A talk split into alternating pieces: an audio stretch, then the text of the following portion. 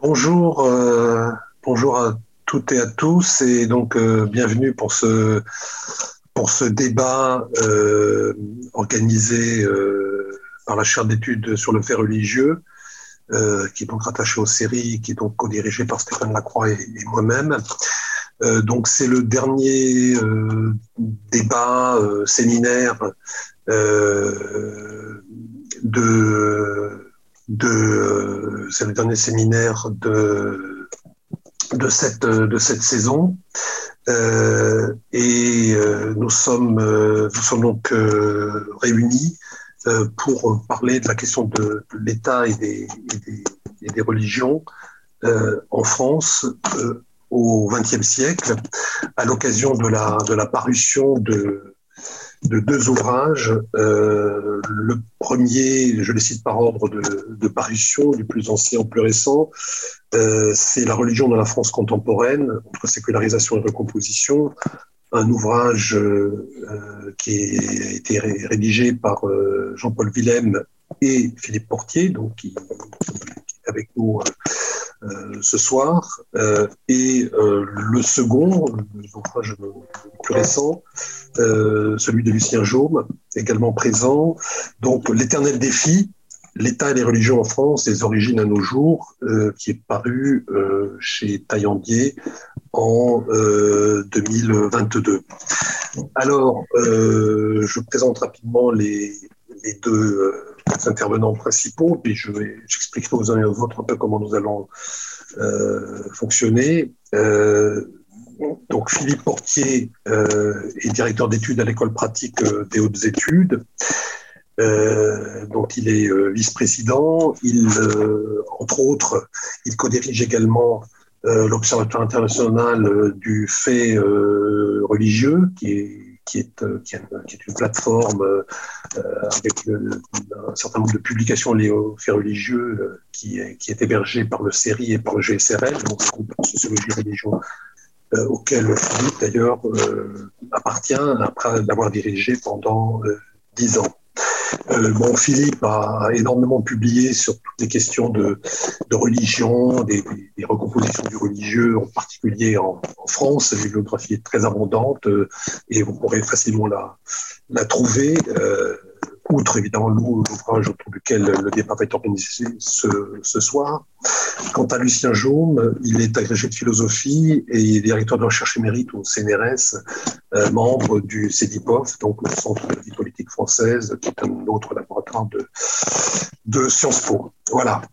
Donc euh, nous avons euh, deux personnes, deux collègues qui connaissent très très bien toutes ces questions d'État, de, de, de religion et de laïcité en France, avec euh, l'une une, une, un profil qui, serait, qui est plus sociologique et, politologique, celui de Philippe, et de l'autre côté, le profil de, Lucien qui est davantage philosophique. Mais je pense que c'est justement euh, une, complémentarité qui peut, qui peut donner beaucoup de, de, de substance à notre, à notre débat. Alors, on fonctionnera un peu de la façon suivante. Je vais euh, commencer par, euh, introduire euh, quatre ou cinq, disons, thématiques auxquelles les, les Philippe et Lucien répondront. ils pourront aussi, évidemment, s'ils le souhaitent, interagir entre eux, bien évidemment. Et à l'issue de ces, de ces euh, différents échanges, on aura un débat avec euh, tous ceux qui sont autour de, de l'écran euh, ce soir. Voilà. Donc, en fait, comme vos deux ouvrages évoquent la question de, de, la laïcité, comment ne le ferait-il pas, étant donné l'importance que celle-ci a prise en France euh, à compter du début du, euh, institutionnellement tout au moins à compter du début du XXe siècle.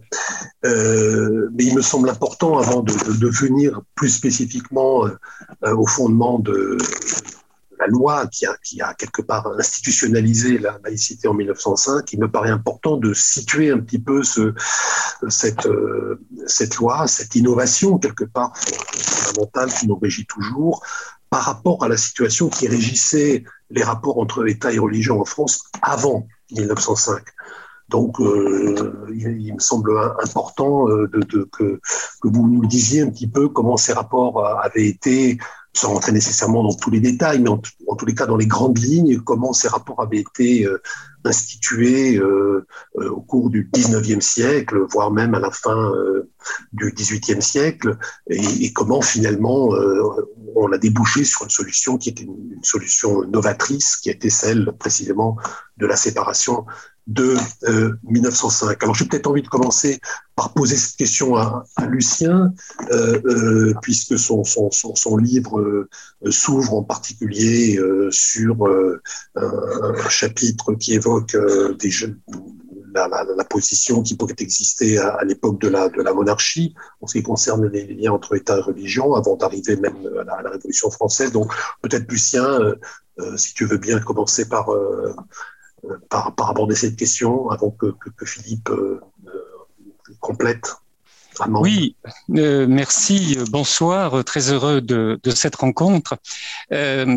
En fait, dans ce que tu m'invites à, faire, euh, du point de vue historique, euh, il suffit d'écouter Aristide Briand euh, dans sa présentation de la loi de 1905. il écrit 50 pages, dont la plus grande partie est historique, et il dit que pour comprendre l'héritage, les conditions, les contraintes aussi qui pèsent sur la laïcité, bien que le mot ne soit pas dans la loi, il faut remonter, tenez-vous bien, au père de Charlemagne, c'est-à-dire il faut remonter à Pépin le Bref qui passe une alliance avec le pape Étienne II. Le pape est encerclé par les Lombards. Alors, si les Francs euh, me garantissent, me libèrent mes États, alors je prendrai la France sous ma protection spirituelle, dit le pape. Et Pépin le Bref accepte. Et euh, d'ailleurs, il est, sacré deux fois, c'est assez amusant, une fois par les évêques en France, enfin en France, dans le royaume des Francs, et euh, une deuxième fois par le pape lui-même à partir de là, vous avez une alliance euh, entre deux légitimités qui se recommandent toutes deux euh, du divin.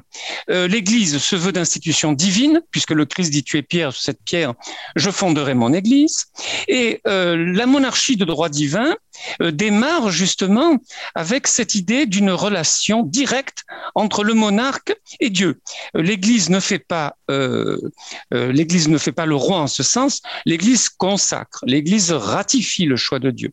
Et bien entendu, le monarque ne fait pas le pape ou ne fait pas l'Église, qui elle-même a sa légitimité tout à fait propre et spécifique.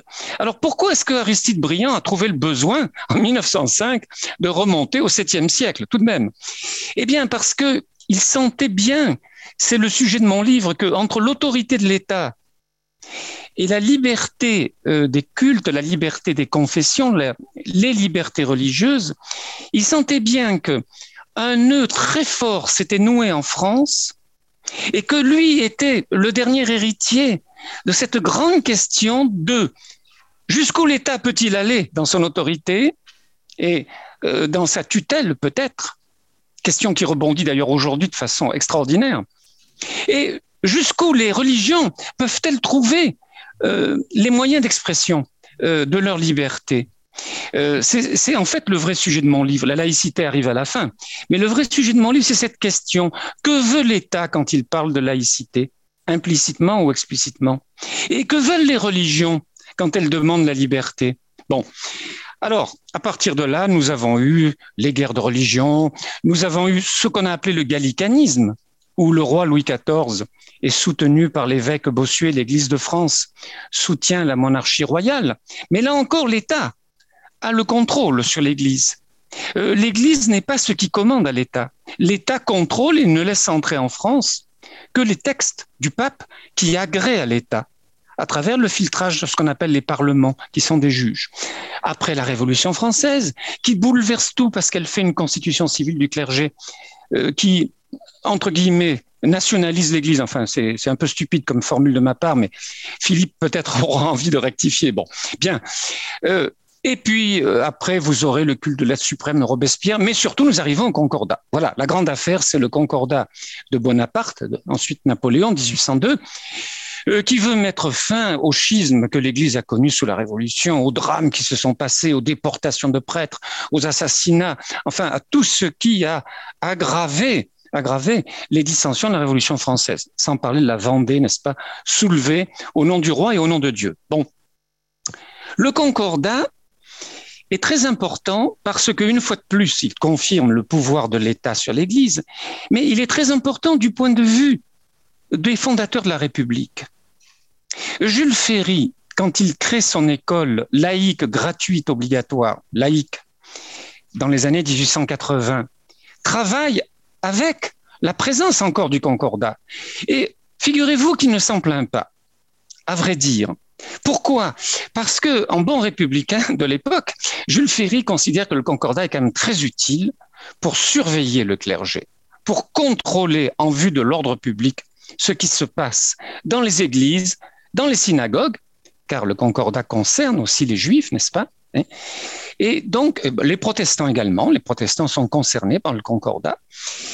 Et finalement, Jules Ferry dit, je le cite littéralement, moi j'opère la séparation de l'Église et de l'école. Vous voyez, la formule est intéressante contre les congrégations religieuses qui en général donnent un enseignement contre-révolutionnaire parce que l'Église a tellement souffert de la Révolution que désormais elle est arc-boutée contre les droits de l'homme, contre la modernité. Eh bien, Jules Ferry dit, moi, je sépare l'Église de l'école. Et la deuxième séparation, finalement, elle est liée, celle de 1905 est liée à celle de 1880, 80, 82, etc. Pourquoi? Parce que Aristide Briand, finalement, accomplit l'achèvement. moi, je considère, en tout cas, c'est mon hypothèse, que Aristide Briand accomplit l'achèvement de la République républicaine. Qu'est-ce que je veux dire? Je veux dire que, à partir du moment où l'État accorde la liberté de conscience, c'est les premiers articles hein, de la loi de 1905, et l'État s'engage à protéger la liberté de conscience. C'est une loi libérale, la loi de 1905. Je pense que Philippe est d'accord avec moi. C'est ce que je lis dans ses ouvrages. La loi de 1905 est une loi libérale. Oui, mais cela permet aussi à la République de déployer toute sa doctrine, du coup notamment dans les services publics, mais notamment à l'école. L'une des thèses de mon livre, c'est que la République a trouvé son pouvoir spirituel. On pourra revenir là-dessus sur ce que ça veut dire, hein. son pouvoir spirituel face au pouvoir spirituel de l'Église catholique. Donc, c'est très important, en effet, cet aboutissement des deux séparations. Il n'y a pas une séparation, il y a deux séparations. Et euh, finalement, euh, nous arrivons au contexte d'aujourd'hui qui évidemment est très différent de cette époque, cette époque des deux séparations, à tel point que certains juristes considèrent aujourd'hui, mais je crois que Philippe est de cet avis, que ce n'est plus le même contrôle de l'État, ce n'est plus la même laïcité. Je m'arrête là. Si tu veux bien, je m'arrête là. Euh, oui. Sur, sur, un peu l'avant 1905, sur euh, merci, je suis, vraiment très heureux d'être là avec vous aujourd'hui, avec euh, Lucien, euh, Stéphane Lacroix, Alain Likoff. et alors, je, voudrais prolonger ce que, vient de dire Lucien, avec lequel je suis ici en, parfait accord. Alors, en effet, si l'on prend le 19e et le 20e siècle, nous sommes entrés là dans le régime de la modernité politique. Cette idée que désormais, on pense le sujet davantage comme le créateur de son existence que comme une créature qui serait en situation de dépendance vis-à-vis de l'être qu'il a porté à l'existence vis-à-vis de Dieu. Cela transforme assez radicalement les choses. Euh, le monde de l'Ancien Régime est d'abord un monde du devoir, le monde du nouveau régime est d'abord le monde des droits, ce qui se trouve attesté d'ailleurs dans la déclaration euh, d'août 1789, la déclaration des droits de l'homme et du citoyen. Et s'ajoute à cela, ce qui n'est pas une mince révolution, le fait que l'État change également de statut. Il était hier euh, tout entier, Lucien le rappelait tout à l'heure, relié à la chaîne immémoriale de l'être, euh, attaché en définitive à la providence divine, le voici qui relève désormais simplement de la loi du nombre, de la loi du peuple qui euh, trouve en elle-même son propre principe. Alors cela modifie assez radicalement la fonction de l'État dans la société. L'État avait pour mission hier de nous conduire sur le chemin d'une perfection morale, à travers la notion de droit, sur le chemin du salut par voie de conséquence. Il sera désormais au service d'une vie agréable, la vie qui se trouve sous-tendue par le respect des droits de l'homme. Alors, tout le problème ici posé est de savoir comment, comment on peut aménager dans ce monde qui est rendu à ses propres raisons la relation entre l'Église, hier au fond euh, épine dorsale du monde occidental, et puis l'État qui entend désormais ne se soumettre qu'à la seule raison humaine. La solution que vont trouver les démocraties occidentales, pas simplement euh, la société française, est la solution laïque. Cette solution laïque qui suppose tout à la fois le respect de la liberté de conscience et dans le même temps le respect de l'égalité de tous devant la loi de l'État. Alors, euh, avec euh, cette idée que l'affirmation de la liberté trouve dans le cadre de la laïcité une expression tout à fait essentielle dans le respect de la liberté de conscience, elle-même déployée en liberté des cultes, parfois en liberté religieuse, pour reprendre une expression qui est aussi utilisée. Alors, pour donner corps à cette laïcité-là, les modernes vont inventer, pour ce qui concerne la France, deux systèmes successifs. Il y a d'abord de 1801-1802 à 1905, avec en effet l'étape essentielle que décrivait Lucien à l'instant, la séparation de l'Église et de l'école. Il y a d'abord le modèle concordataire qui va bientôt être suivi, suivant une idée qui court au XIXe siècle à partir en gros des années 1830, qui va être suivi par le modèle de séparation porté par la loi du 9 décembre 1905. Alors le modèle concordataire, euh, Lucien l'évoquait à l'instant, c'est un modèle qui euh, affirme la souveraineté de l'État. On voit bien que Napoléon Bonaparte n'est plus dans le modèle pré-moderne.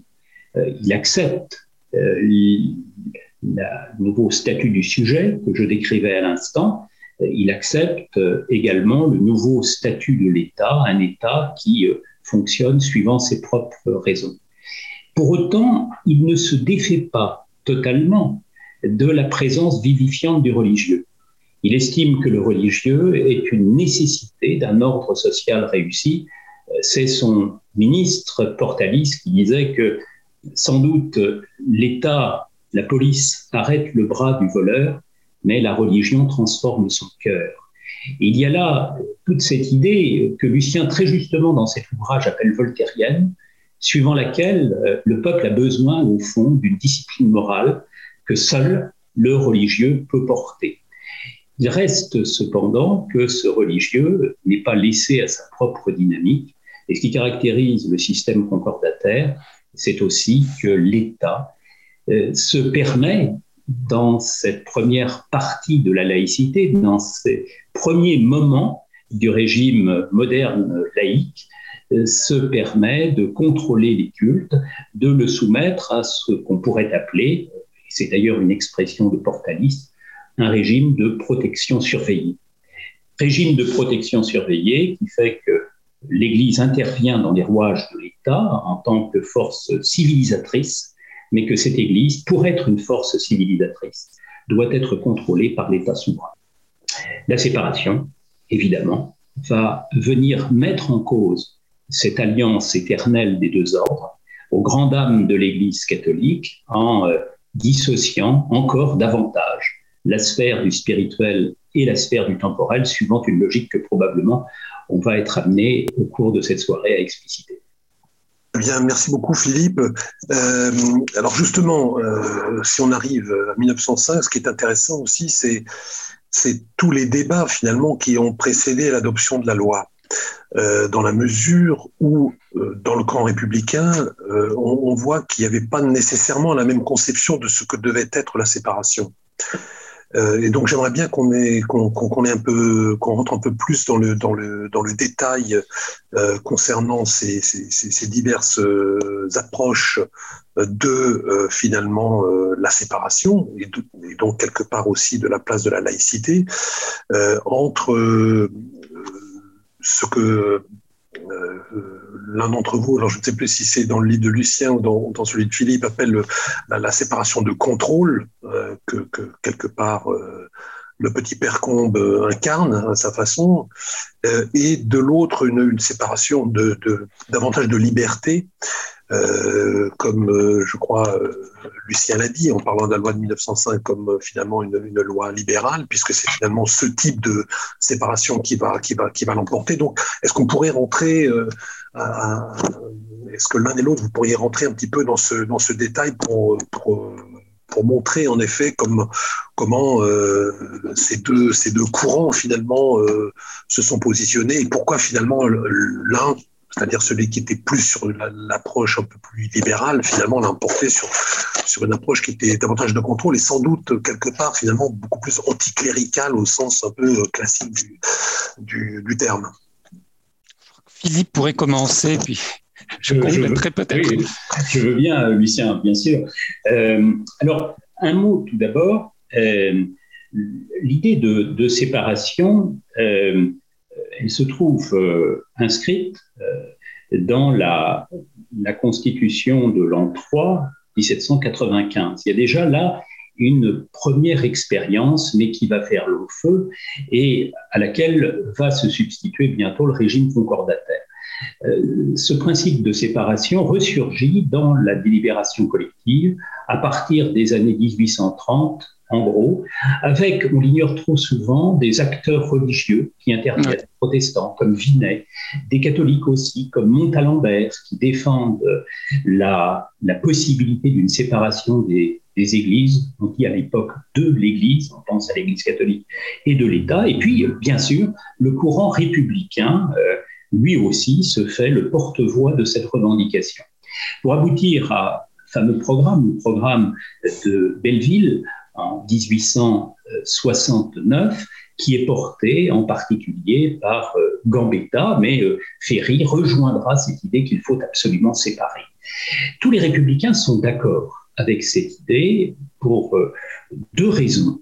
La première raison est une raison d'ordre philosophique, c'est cette idée qu'au fond, nous n'avons plus besoin, en cette fin du XIXe siècle, du soutien de la morale religieuse pour fonder la morale commune. La morale indépendante, indépendante de la dogmatique religieuse, suffit pour euh, organiser la vie sociale de manière civilisée. puis le second point, c'est que euh, on ne peut plus, et c'est une raison politique qui intervient alors, euh, croire dans les capacités d'amendement de l'Église. C'était le grand pari de Napoléon Bonaparte, c'était le grand pari aussi de Portalis un jour. Cette Église rétrograde qui refuse les Lumières rejoindra la civilisation moderne. Or, ce qui advient dans les années 1850, 1860, avec le fameux syllabus de 1864, c'est qu'il est affirmé du côté de Rome que jamais le pontife ne pourra se réconcilier avec le progrès, avec la liberté, avec la civilisation nouvelle. Du coup, euh, il devient très difficile pour les républicains d'accepter l'alliance éternelle des deux puissances. Il faut séparer. Il faut séparer parce qu'avec cette Église, aucun compromis n'est possible. Simplement, comme le disait à l'instant euh, Lucien, il faudra du temps pour que cette séparation advienne. Les républicains euh, parviennent au pouvoir fin des années 1870. Plusieurs propositions de loi sont déposées pour séparer les églises et l'État. Le processus est retardé. Il est retardé sous l'effet de deux raisons. Euh, la première est celle qu'indiquait euh, tout à l'heure Lucien, cette idée que le concordat est, à travers son juridictionnalisme, très utile pour euh, maintenir cette Église rétrograde sous le contrôle de l'État. Et puis il y a une deuxième raison, qui est une raison d'ordre sociologique. C'est que, comme le dit Jules Ferry dans une lettre qu'il écrit à, à son épouse, je suis l'élu d'un peuple qui aime ses processions et ses reposoirs cette idée qu'il reste dans la conscience commune une sorte de trace très vive encore d'un religieux qu'on ne peut pas balayer d'un revers de main. Et ce sont ces deux raisons qui vont se coaliser pour interdire que la séparation ne devienne loi avant le début du XXe siècle.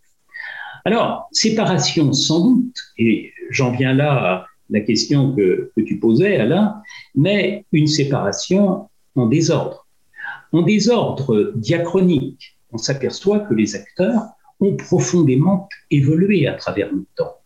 Euh, Lucien, dans, dans, son livre, cite Jaurès.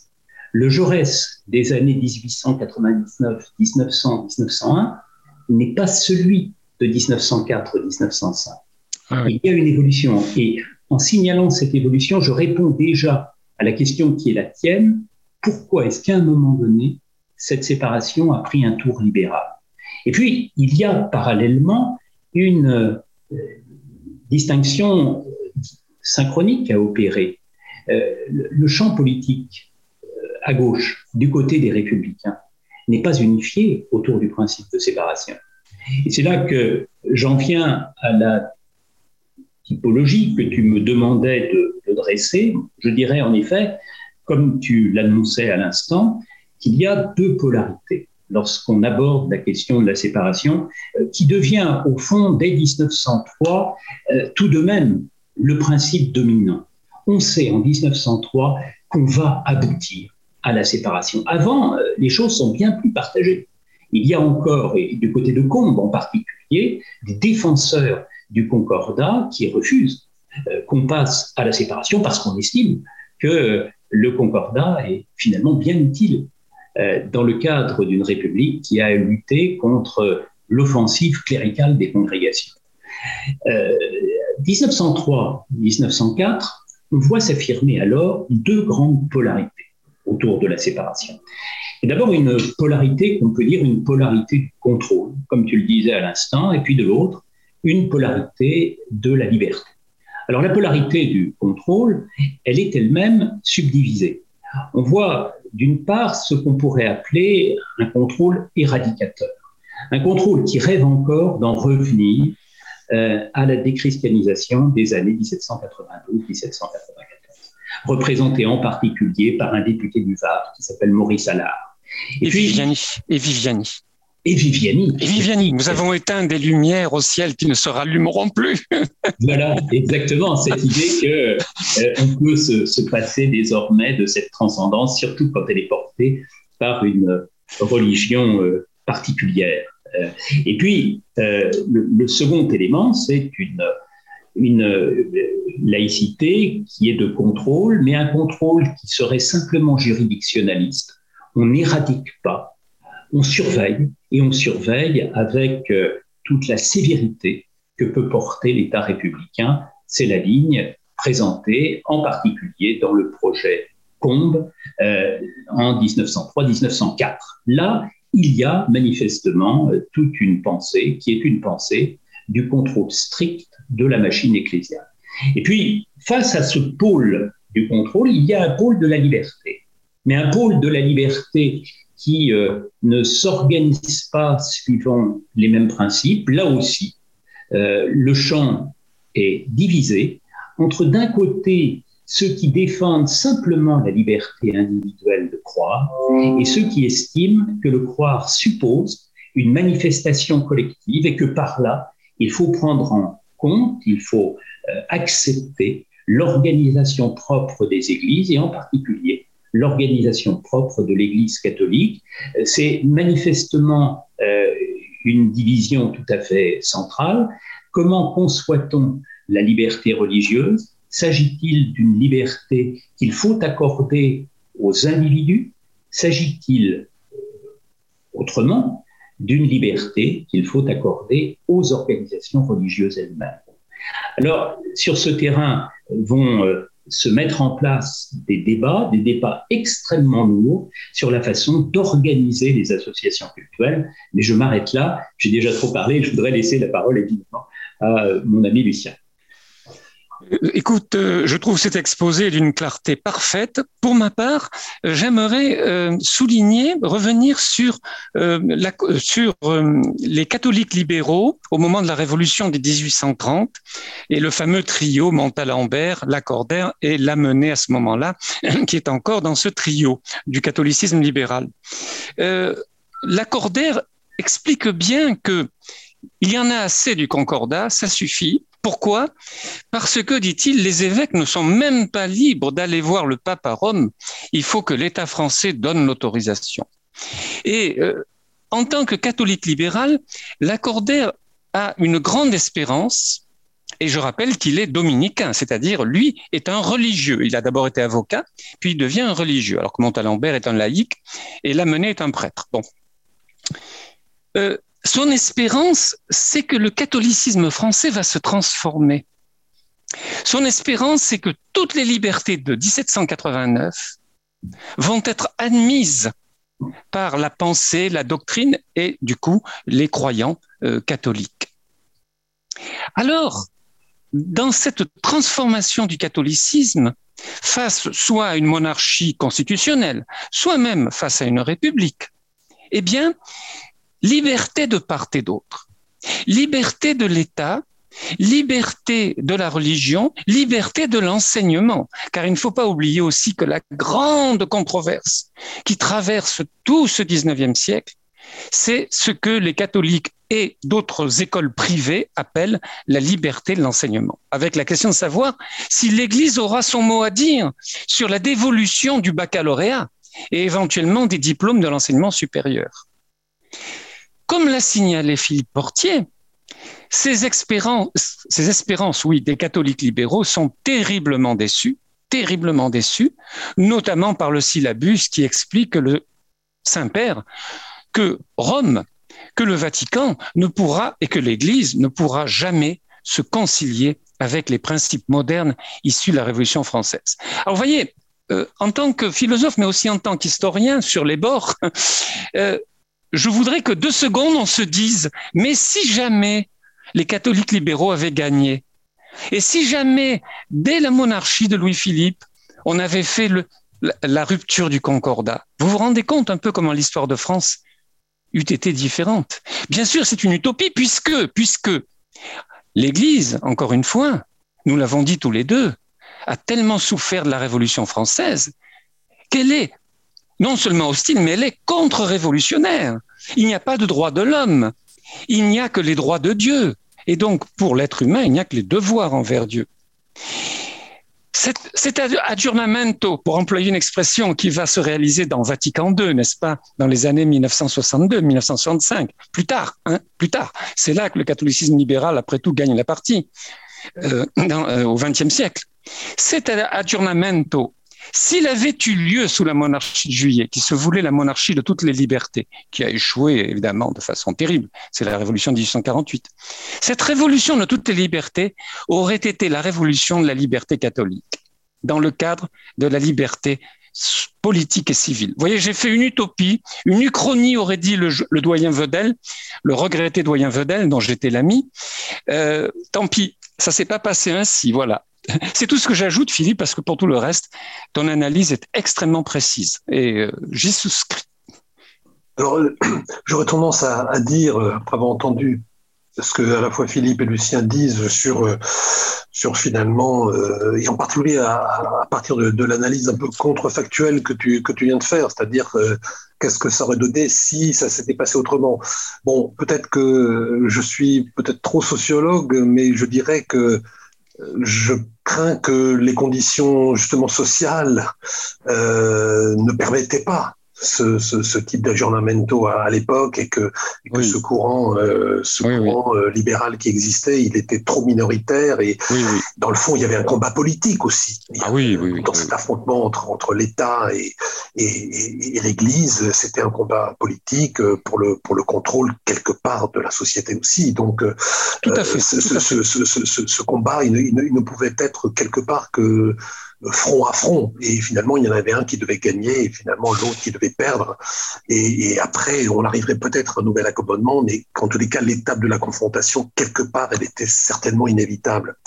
Même si elle a pu prendre ensuite des... des on a pris du temps parce que comme en effet vous le dites tous les deux, euh, la troisième République n'a pas d'emblée parce qu'elle était elle-même assez fragile au départ. En réalité, elle n'était pas en mesure elle-même d'imposer tout de suite cette séparation. Elle a dû elle-même d'abord s'institutionnaliser et une fois qu'elle l'a été, progressivement, d'abord avec l'école aussi, hein, qui a quand même été une, première étape quelque part hein, finalement de, de, cette autonomisation par rapport aux religieux. On a pu franchir une étape supplémentaire vers la véritable euh, séparation et donc ce qui m'amène à, à, à, une question hein, plus théorique peut-être, mais que, sur laquelle j'aimerais qu'on s'apesantisse un, tout petit peu. On est donc arrivé vers ce régime qu'on appelle grosso modo le régime de laïcité, même si la loi elle-même de 1905 n'utilise pas le terme, ce qui est intéressant euh, en tous les cas à, souligner. Mais j'aimerais peut-être que, vous nous aidiez un petit peu à, réfléchir, euh, et peut-être euh, ne serait vous pas nécessairement euh, du, du, même avis sur ce, sur ce point, mais est-ce que euh, l'un et l'autre, vous faites une différence euh, entre laïcité d'un côté euh, et la, ce qu'on pourrait appeler aussi une sécularisation institutionnelle, ou est-ce que c'est la même chose finalement, ou est-ce que la laïcité n'étant finalement qu'une variante de la sécularisation, si on considère que la sécularisation peut aussi être sociale, par exemple. Euh, euh, donc, est-ce qu'il y a une différence pour l'un et l'autre euh, entre, entre laïcité et, et, sécularité, entre laïcisation et sécularisation, et comment situer aussi euh, parce que là, évidemment, c'est aussi un terme qu'on peut peut-être introduire dans le débat, la question de la laïcité par, par rapport à la question de la tolérance. comment, comment situer l'un par rapport à l'autre. Donc voilà, peut il y a peut-être beaucoup de choses, mais enfin voilà, je vous laisse euh, saisir ce que vous voulez saisir. Euh, Philippe, je propose de commencer. Et je, pense que tu seras plus à l'aise que moi sur la sécularisation. Enfin, c'est mon impression. Alors voilà. Euh, si non, je peux me tromper. Ah non, non, je, écoute, non, non, c'est très bien que tu commences, vraiment. Bon, euh, si je me fie euh, à la, au déroulement historique, qu'est-ce que je vois? Dans l'entourage de Jules Ferry, comme le montre notamment Jacqueline Gautrerin, il y a un certain nombre de catholiques qui ont la foi ou qui ont perdu la foi, et un certain nombre de protestants qui ont la foi ou qui ont perdu la foi. L'homme qui euh, agit directement sur Jules Ferry, son grand conseiller, et nous savons qu'il a écrit tous les textes, les, lois, euh, les circulaires, les règlements du ministre, c'est Ferdinand Buisson un homme extraordinaire euh, sur lequel je ne peux pas m'étendre, euh, mais qui a été une personnalité de premier plan et aujourd'hui trop oublié malgré quelques très bons historiens comme Samuel Ayat et d'autres, euh, Laurence Loffel et d'autres auxquels je veux rendre hommage, et il y en a encore d'autres, Dubrac, etc., qui, qui essaient de nous parler de Ferdinand Buisson. Ferdinand Buisson, si je regarde sa pensée, il dit bien nous voulons laïciser la religion, c'est son expression. Qu'est-ce qu'il entend par là? Il entend, c'est sa doctrine, qui évidemment est très contestée dès cette époque-là, la laïcité est la continuation du christianisme. Les valeurs de la laïcité sont les valeurs de l'évangile et du judéo-christianisme. Ne fais pas à autrui ce que tu ne voudrais pas, etc. Fais à autrui tout ce que tu voudrais, que, etc. Par exemple dans d'innombrables conférences, dans d'innombrables écrits, dans ses voyages notamment en Amérique où il parle pédagogie à plusieurs reprises euh, dans des congrès de pédagogie, Buisson a toujours défendu l'idée que la laïcité n'est pas euh, l'opposé ou l'ennemi surtout du christianisme, mais en est l'accomplissement. Mais évidemment, une morale sans église, sans dogme, euh, sans, culte, une foi laïque, comme il a dit, euh, nous savons que un ministre de l'Éducation nationale s'était emparé de cette idée, qui était un fervent buissonien, n'est-ce pas, Vincent Payon hein. euh, Une foi laïque euh, qui pour lui signifiait la laïcité. Par contre, j'ai eu l'impression que il évitait le mot sécularisation parce que la sécularisation à ses yeux voulait dire on se met totalement à la place de la pensée religieuse. La sécularisation, c'est l'oubli, la condamnation à l'oubli de l'héritage judéo-chrétien. Dans un cas, on transfère et on continue, on en est conscient, on le reconnaît, et donc on n'est pas l'ennemi des religions et surtout pas du judéo-christianisme. Dans l'autre cas, on dit c'est fini. Maintenant, nous sommes entrés dans un autre type de pensée. Nous sommes séculiers. Et je crois que euh, aux États-Unis, en Angleterre, on a de la peine à traduire, même au point de vue d'un simple traducteur des, textes, à traduire le mot laïcité et l'idée laïcité. Alors j'ai l'impression que euh, la sécularisation dans le langage anglo-saxon ou anglo-américain, comme dirait Tocqueville, j'ai l'impression qu'elle est très vaste. J'ai l'impression que elle ne cherche pas à faire cette distinction. Et là, tu connais beaucoup mieux les auteurs que moi, euh, notamment les auteurs anglo-saxons, donc je, te cède volontiers la parole. merci, merci beaucoup, Lucien. Je, partage ce que, ce que, tu viens de dire. Je voudrais euh, faire, euh, un, pas de, côté en, passant de la philosophie à la sociologie. il y a eu un débat philosophique dans les années 1820-1830 autour de la réception de Hegel. Mmh. Euh, cette idée que, euh, pour Hegel, ce qui caractérise le monde moderne, c'est qu'il a sécularisé, c'est-à-dire mondanéisé, des énoncés ou des significations chrétiennes. Et va se nouer avec Feuerbach, avec euh, ensuite Marx, avec Nietzsche, pour se prolonger jusqu'à Blumenberg, euh, dans les années 1960, toute une réflexion sur le problème de savoir euh, si euh, la modernité est au fond un surgeon du christianisme, si la modernité n'a pas enregistré un transfert des énoncés chrétiens en les vidant, bien sûr, de leur substance dogmatique. Alors, ça n'est pas sur ce terrain-là, dans cette généalogie, où l'on pourrait, en effet, comme le disait Lucien, placer Ferdinand Buisson que je voudrais situer mon propos. Euh, je voudrais davantage me situer du point de vue de la sociologie et faire une distinction de ce point de vue entre sécularisation et laïcisation en marquant bien la différence entre les euh, deux processus. Pour ce qui concerne la sécularisation, euh, nous sommes confrontés à ce qu'on pourrait appeler un processus social. C'est ce processus par lequel le religieux, dans une société déterminée, perd de sa pertinence, dans lequel les catégories, les structures, les énoncés religieux ne font plus époque, ne font plus sens pour ceux qui sont censés les recevoir. Et cela euh, donne lieu à un triple processus ou à trois processus mineurs euh, au regard macro-processus qu'est la sécularisation. D'une part, un processus de différenciation des sphères, cette idée que l'économie, l'esthétique, euh, euh, la famille, euh, la justice se dissocient à un moment donné du référent divin. Il y a ensuite un phénomène de privatisation. Le religieux qui était partout dans l'espace public et dans l'espace privé hier se trouve relégué simplement dans la sphère privée, dans la sphère intime des individus.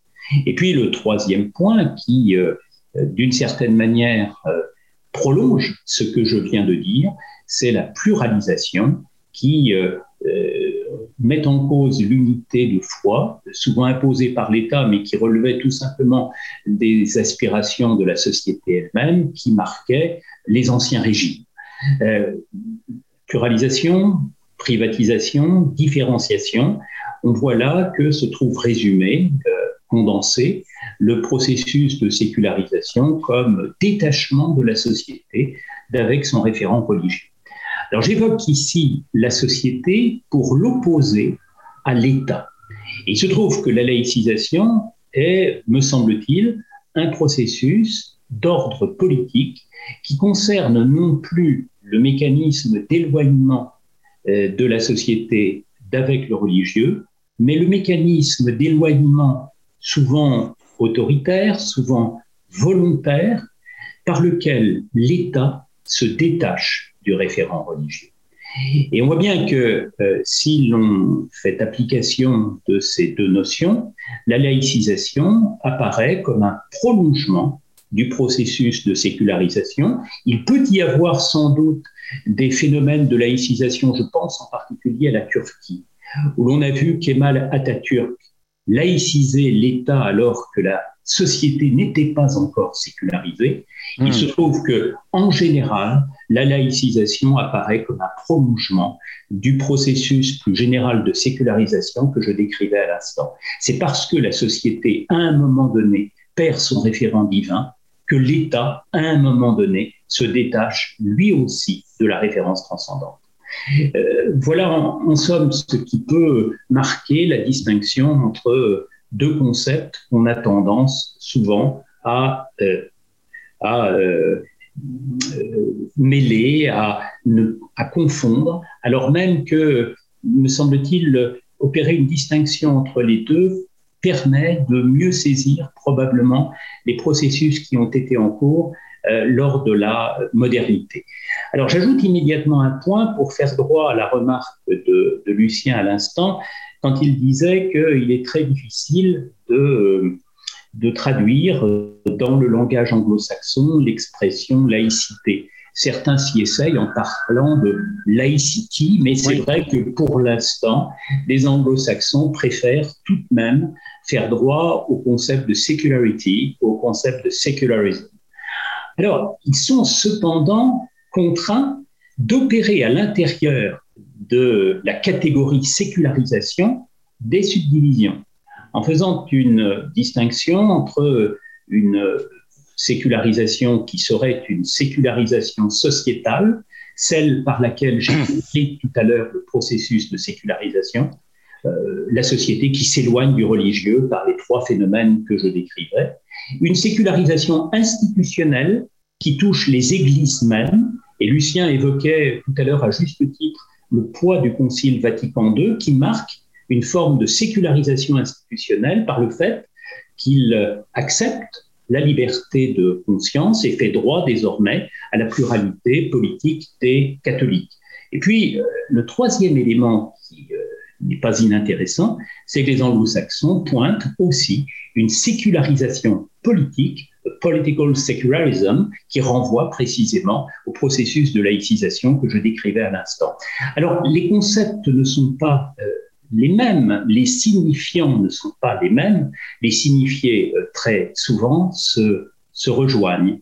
Euh, le mot laïcité a fait, a fait son chemin dans les pays latin, il y a là un effet de la latinité. D'une certaine manière, ce mot-là n'a pas été reçu dans les pays anglo-saxons. L'idée, cependant, est là. Euh, c'est Brunswick qui disait que héritage euh, de mots euh, héritage euh, d'idées. ici, il n'y a pas eu héritage de mots et pourtant, il y a eu partage des mêmes idées. ce que tu dis me paraît extrêmement clair et du coup, je voudrais souligner un énorme enjeu politique qui apparaît à partir de tes propos. Quand tu distingues la sécularisation grandissante de la société et un État qui développe la laïcité parce qu'il se met au pas de la société, ça me rappelle la mise en garde que donne souvent Jean Bobéro quand il dit c'est l'État qui, il parle de la France, hein, c'est l'État qui est laïque, ce n'est pas la société. Car on voit apparaître le problème que nous connaissons bien d'une sécularisation non présente dans des segments de la société. Évidemment, nous allons parler bientôt de l'islam en France, n'est-ce pas? Nous, voyons bien combien cette différence entre ce qui est laïque pour l'État, qui ne doit pas être imposé comme imposé. Enfin, on ne peut pas considérer que la société est laïque du même pas, du même pas que l'État. C'est du moins ce que Jean Bobéro a très souvent dit. Et euh, je vois les racines de ce problème que tu as fort bien dégagé par les distinctions que tu as faites, extrêmement lumineuses. Je vois les racines du problème, car il se peut que l'État marche trop vite par rapport à la société. Tu as cité la Turquie, par exemple, et nous voyons aujourd'hui, enfin, sans plus, je dirais, hein, sans plus. Je crois que nous sommes d'accord. Nous sommes d'accord.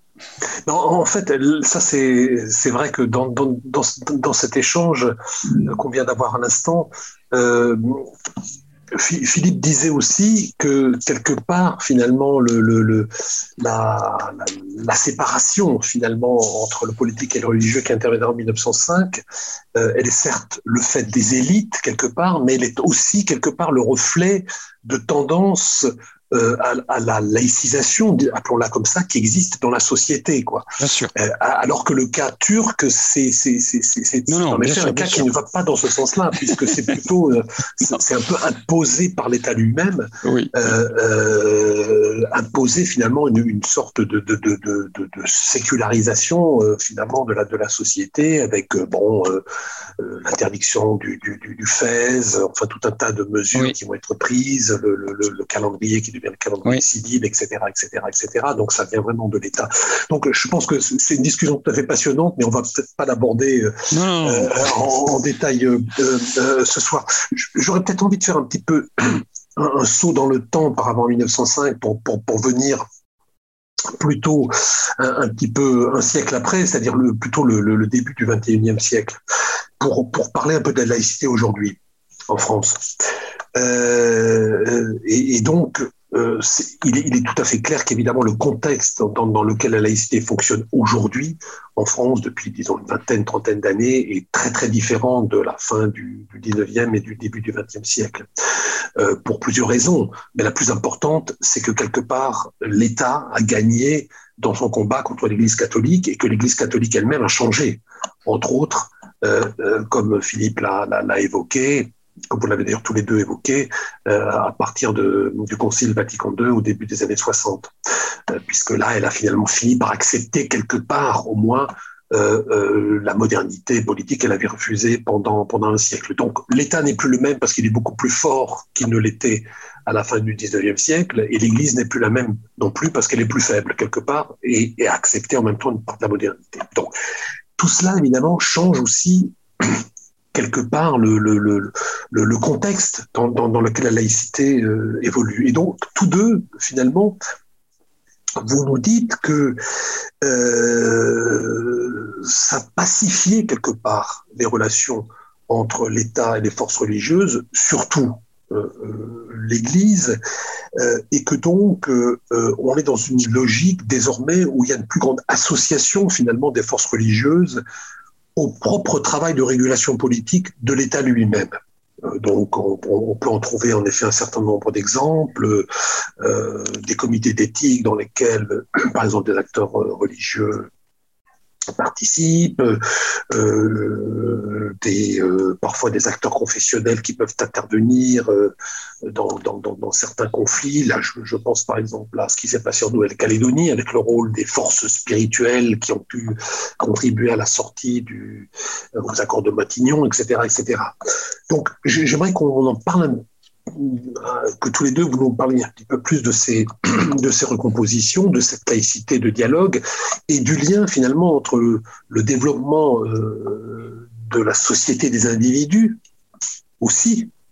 Parce que là j'ai parlé de l'État, mais il faut aussi parler de l'évolution de la société elle-même, qui est devenue une société, la société française en particulier, dans qui est devenue beaucoup plus une société des individus qu'elle ne l'était, bien évidemment, il y, a, il, y a, il y a un siècle. Donc, dans toutes ces recompositions, où en est la laïcité et, et, et, et qu'est-ce que qu'est-ce qu'on peut avoir aussi comme, comme, comme indice supplémentaire de ces, de, ces, de ces recompositions, parce que qui dit recomposition de la laïcité dit nécessairement aussi recomposition quelque part du religieux. Donc comment toutes ces interactions euh, euh, fonctionnent-elles euh, aujourd'hui? Voilà, donc je, je, je, vous livre mes, mes, mes, remarques et je ne sais pas qui veut, qui veut saisir. Je crois que Philippe est tout à fait euh, habilité parce que son analyse là-dessus est aussi très riche et très fine. Et après, j'interviendrai peut-être. Notamment, il faut qu'il nous parle de ce qu'il appelle l'ultramodernité, ce qui me paraît très intéressant. Mais pas seulement. Enfin, il fait ce qu'il veut. je l'écoute. Merci beaucoup, Lucien. Je veux bien commencer. En effet, euh, moi, j'aurais, tendance à dire, en effet, que euh, on évoque très souvent euh, la modernité comme si elle était un bloc. Et euh, ce qui apparaît, me semble-t-il, et les plus anciens d'entre nous, réunis autour de cette table, le savent, ceux qui ont vécu avant les années 60 et qui ont le souvenir de ce qui s'est passé avant les années 60, savent bien que dans les années 70, on n'est déjà plus dans le même monde.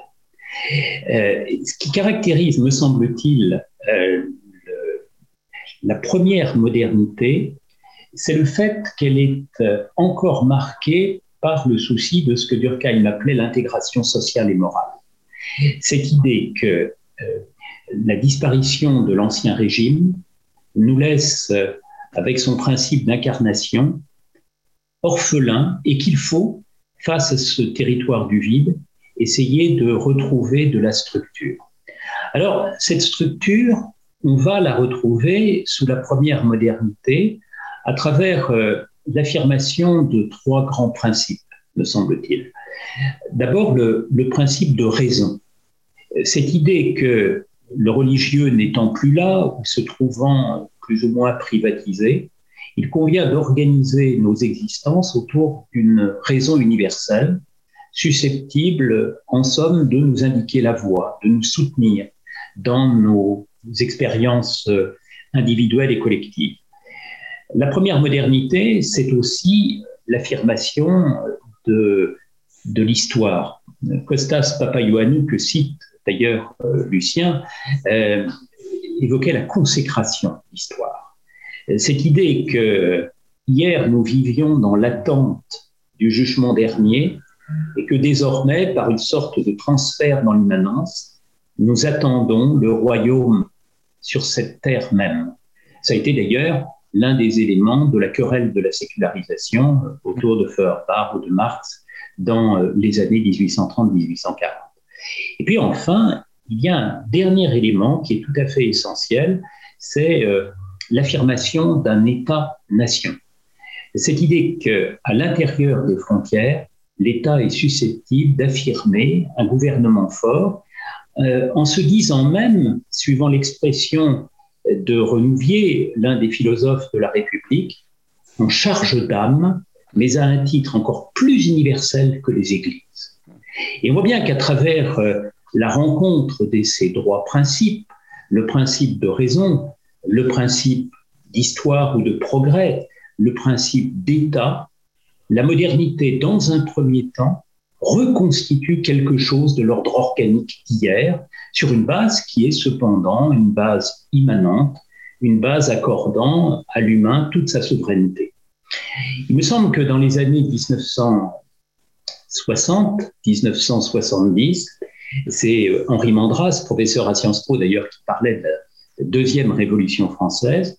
On bascule dans un autre monde euh, qu'on pourrait qualifier euh, par le concept de crise, crise des trois éléments que je viens de dire à l'instant et qui ouvre sur une autre forme de modernité. Crise de la raison, à quoi s'oppose désormais le culte des identités individuelles et collectives. Des identités qui sont souvent peu poreuses les unes par rapport aux autres et qui souvent se contentent de se juxtaposer, euh, simplement réunies par euh, le fil ténu d'un consensus par recoupement. Il y a euh, aussi une crise du progrès qui dirait aujourd'hui que demain sera meilleur qu'aujourd'hui. C'est bien davantage ce qui nous apparaît une sorte de déconstruction du futurisme à quoi euh, nous permet d'assister le, spectacle de notre temps. Et puis il y a un troisième euh, élément, c'est la crise de cet État recteur dont parlait Durkheim. L'État est aujourd'hui contraint de s'associer à d'autres forces pour essayer tant bien que mal de compenser son impotence symbolique et matérielle. Alors, si l'on accepte euh, cette transformation, cette recomposition du monde, du côté de ce que nous avons appelé l'ultra-modernité, mais on aurait pu tout aussi bien euh, utiliser le concept euh, d'Abermas, modernité avancée, le concept de Jean-Marc Ferry, la deuxième modernité, ou euh, le concept de Giddens, la modernité réflexive. Si l'on accepte cette idée de recomposition, on voit bien que le politique est incapable aujourd'hui de répondre aux défis qui sont les siens. Nul ne croit dans le progrès. La raison euh, se trouve émiettée en une pluralité d'identités. L'État est contraint de faire appel aux forces de la société civile euh, et parfois aux forces du droit international pour gérer une société qui lui échappe.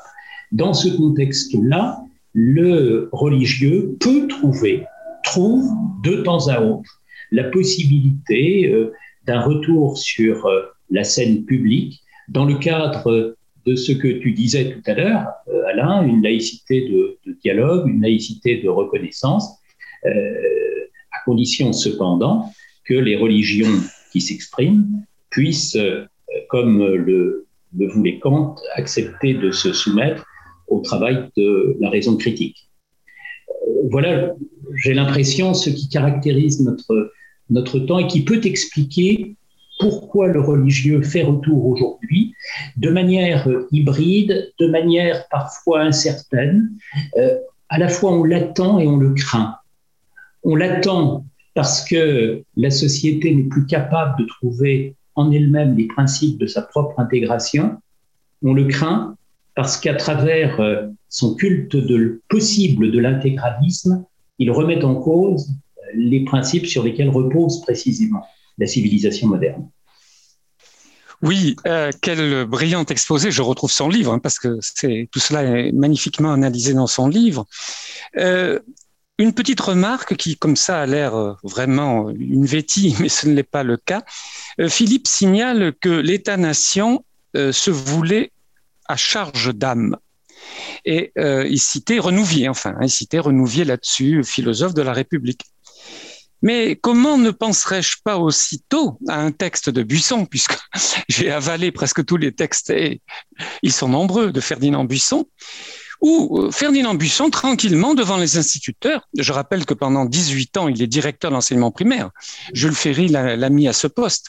Et je rappelle qu'il a imposé son énorme dictionnaire de pédagogie et d'instruction primaire aux instituteurs. C'est-à-dire quatre énormes volumes que j'ai trouvés chez un brocanteur, quatre énormes volumes dont Pierre Nora a fait l'un des lieux de mémoire, n'est-ce pas? Et dans ce dictionnaire de pédagogie, il y a toutes les matières. Il y a de la géographie, il y a de l'histoire, il y a, enfin, tout, il y a tout. Et donc, je veux en venir à ceci, que devant un, congrès d'instituteurs, Ferdinand Buisson leur dit l'instituteur a charge d'âme. Il emploie la même expression, ce qui montre bien, en effet, que à cette époque, euh, alors la date exacte, ça va être euh, à la veille de 1900, hein, mais je ne suis pas tout à fait sûr de la date exacte.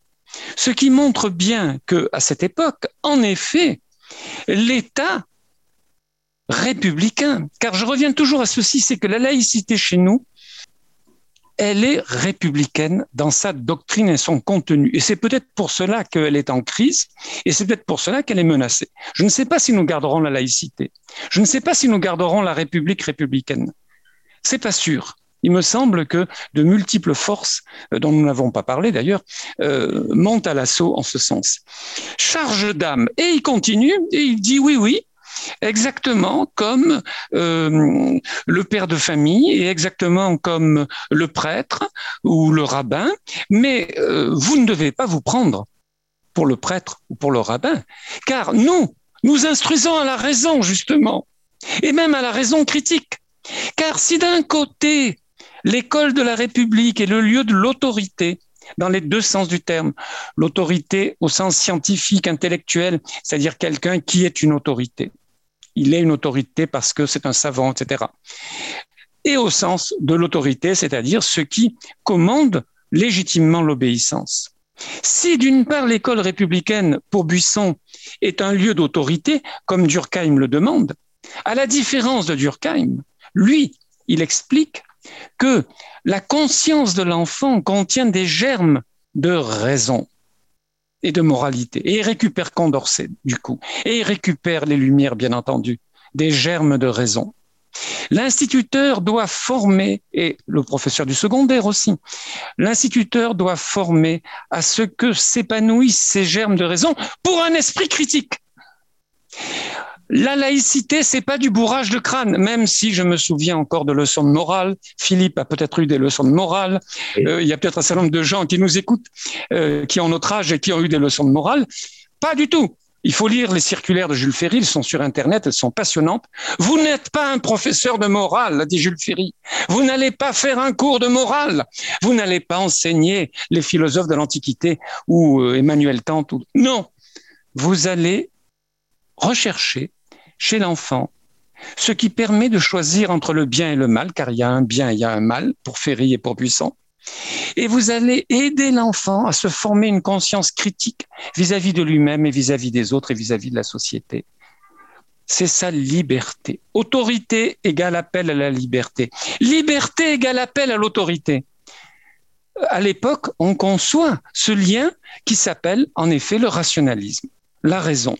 Et Philippe euh, oppose, enfin distingue aujourd'hui, aujourd'hui, ceux qui préfèrent une identité au travail de la raison.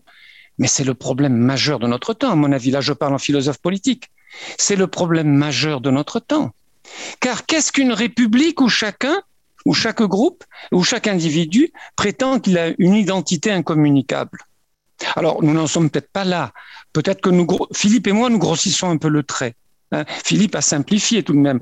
La raison, nous connaissons bien des lieux et peut-être même aux séries et aux sévipof, nous connaissons bien des lieux où quand même on la cultive et on apprend aux étudiants à la cultiver, n'est-ce pas? Mais, mais, mais, c'est vrai que c'est un conflit, c'est vrai que c'est souvent un combat, c'est exact. Voilà. Vous voyez, charge d'âme m'a permis euh, de renforcer ce que dit Philippe en, montrant combien, enfin j'espère avoir suggéré combien au XIXe siècle, cette idée était ancrée. Je terminerai sur la guerre de 1914.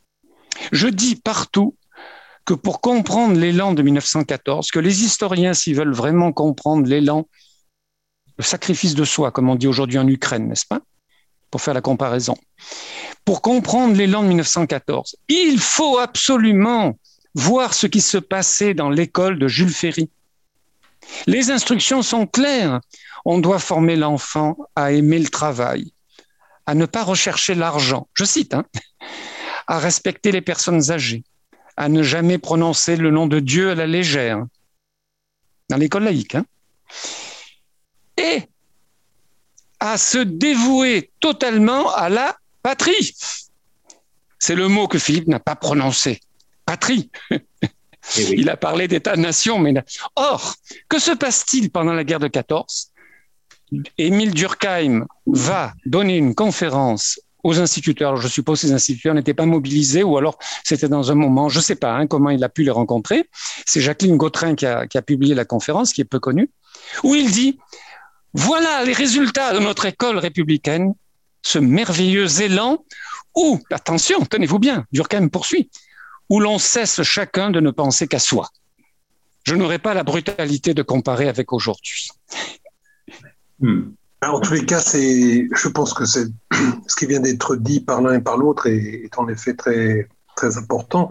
Donc, je note ce que Lucien a, dit, la laïcité républicaine dans son principe en France. Donc ça, c'est en effet très, très, très, très important. Et du coup, ça m'amène peut-être au dernier thème que je voudrais qu'on aborde avant d'ouvrir le, le débat. C'est que, en effet, comment cette laïcité si intimement liée à la, à, la République, euh, peut-elle continuer à fonctionner, continuer à servir un petit peu de, de, de guide dans une société, euh, tu l'as dit, euh, où euh, l'individualisation s'est énormément accrue, où à l'évidence la dimension d'identification collective particulier à ce que tu viens de dire à l'instant sur la, dimension patriotique, c'est quand même beaucoup, beaucoup affadi, euh, où les différentes logiques identitaires euh, euh, sont beaucoup plus articulées qu'elles ne l'étaient jadis, et où finalement, il y a aussi un, un, nouvel arrivé, si je puis dire, dans la cour des religions, dont nous n'avons pas parlé jusqu'à présent, parce qu'il n'existait pas en 1905, en tous les cas pas en France, ou de façon extrêmement marginale, c'est-à-dire euh, l'islam. C'est-à-dire que toute la loi de, la loi de séparation de 1905 intervient à l'époque dans un paysage religieux où on a évidemment le catholicisme dominant, où on a les protestantismes, surtout le protestantisme réformé euh, et, luthérien, et où on a le judaïsme. Voilà, point barre.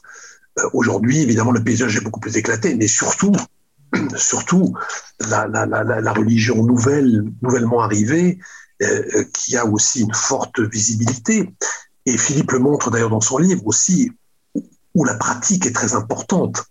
Et là, comme dans le livre de Philippe et de, Jean-Paul, on ne peut qu'être frappé à partir des statistiques qu'il met en avant, avec d'un côté pour, de façon générale, dans la communauté, si tant est qu'elle existe, ou dans les communautés musulmanes de France, une pratique religieuse assez forte, qui est très fortement contrastée, évidemment, avec ce qui se passe euh, parallèlement dans les autres religions.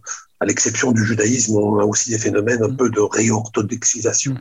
Mais en tous les cas, par ailleurs, euh, quand même avec des pratiques très très très très faibles, grosso modo. Donc bref, tout ça pour dire, dans tout ce paysage-là, euh, avec la, la, euh, justement l'émergence de cette, de cette nouvelle religion en France, l'islam, euh, la question se, se, pose de savoir comment, quel type d'accommodement, quel type de, de, de, de fonctionnement, disons, cette, cette, cette quelle place finalement cette, cette religion peut-elle trouver dans, dans l'État républicain et comment l'État républicain finalement lui-même doit, doit-il y répondre? On sait qu'il y a tenté des réponses hein, euh, qui n'ont pas été totalement satisfaisantes, c'est le moins qu'on puisse dire. Je pense évidemment au CFCM, entre autres. Euh, maintenant, on a un nouveau forum, le Forum de l'Islam de France. Je ne sais pas si ça répondra euh, finalement à toutes les questions qui se posent, mais bref, j'ai envie de vous entendre sur ça, c'est-à-dire qu'est-ce que ça nous dit des rapports entre politique et religion à travers là, pour le coup, le prisme de, de, de, de l'islam si Lucien, tu veux commencer, parce que tu, accordes un chapitre assez important à ça, ou si Philippe veut commencer, peu, m'importe. Je commence, Philippe. Oh, oui, je veux bien que tu commences, bien hein sûr. Je commence. Oui, bien sûr. Euh, pour ma part, euh, j'ai voulu en effet, euh, dans ce livre sur la question du rapport entre l'autorité de l'État et la liberté ou les libertés religieuses, les juristes français disent la liberté des cultes. Les Américains disent la liberté religieuse. Les juristes français disent la liberté des cultes, qui est beaucoup plus que le culte dans le bâtiment. Hein, c'est beaucoup plus vaste. Euh, pour ma part, euh, j'ai voulu, moi qui ne suis absolument pas compétent sur l'islam, mais je suis prêt à recevoir toutes les critiques. Jusqu'à présent, j'ai reçu des approbations, mais peut-être qu'on me critiquera. J'ai voulu retracer, en me servant d'une quinzaine d'historiens, euh, l'histoire du califat dans l'Empire arabe. Et notamment, j'ai voulu voir comment et pourquoi, d'après ces historiens, encore une fois, euh, puisque je suis incompétent, euh, le calife a assez vite, disons au bout de deux siècles après Mahomet, perdu l'autorité spirituelle qui a été captée par les spécialistes de la religion, les oulémas. Bon, il y a d'autres noms, mais à l'époque, les oulémas, les spécialistes de, des pratiques religieuses, les spécialistes de la vie quotidienne religieuse, les spécialistes de l'interprétation aussi du grand texte, du Coran et éventuellement des hadiths du prophète. Euh, comment euh, donc le pouvoir politique qui pourtant était le représentant d'Allah, l'ombre d'Allah sur terre. Euh, les qualificatifs sont très nombreux entourant le califat après la mort de Mahomet. eh bien, il perd donc son prestige spirituel, son droit de, de faire des textes normatifs religieux vis-à-vis des spécialistes de la religion.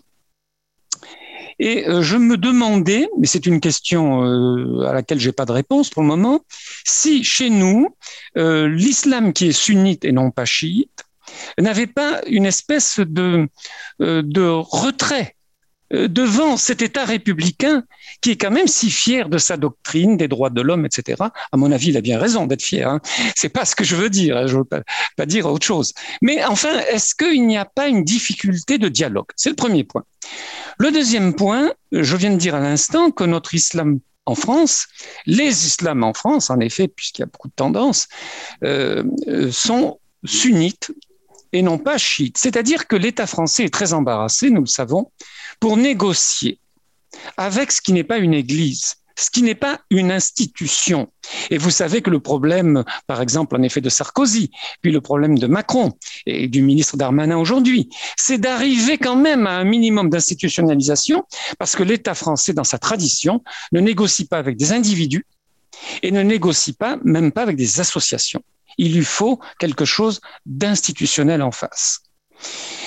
Et ma troisième remarque, donc c'est très simple, très simpliste ce que je dis, ma troisième remarque, c'est que je vois des éléments, à mon avis, très positifs. Je sais que certains ont dit que l'islam ou le Coran était incompatible avec la démocratie.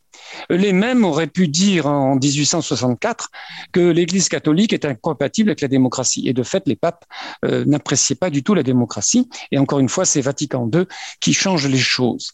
Alors, est-ce que l'islam en France, et maintenant on dit l'islam de France, est incompatible avec la démocratie? Ben, je vois des éléments qui me font penser que beaucoup de choses peuvent changer. Je ne cite que deux éléments. Bon, trois, disons. Un premier élément, la charte des principes de l'islam de France, c'est le titre, publié par la Grande Mosquée de Paris. Et je vous invite tous euh, à aller euh, sur Internet lire cette charte qui explique que nous acceptons les signataires. Alors, au début, il n'y en avait que trois ou quatre. Après, ils ont tous signé finalement. Philippe nous dira si c'est cinq ou six associations au total, je me souviens plus.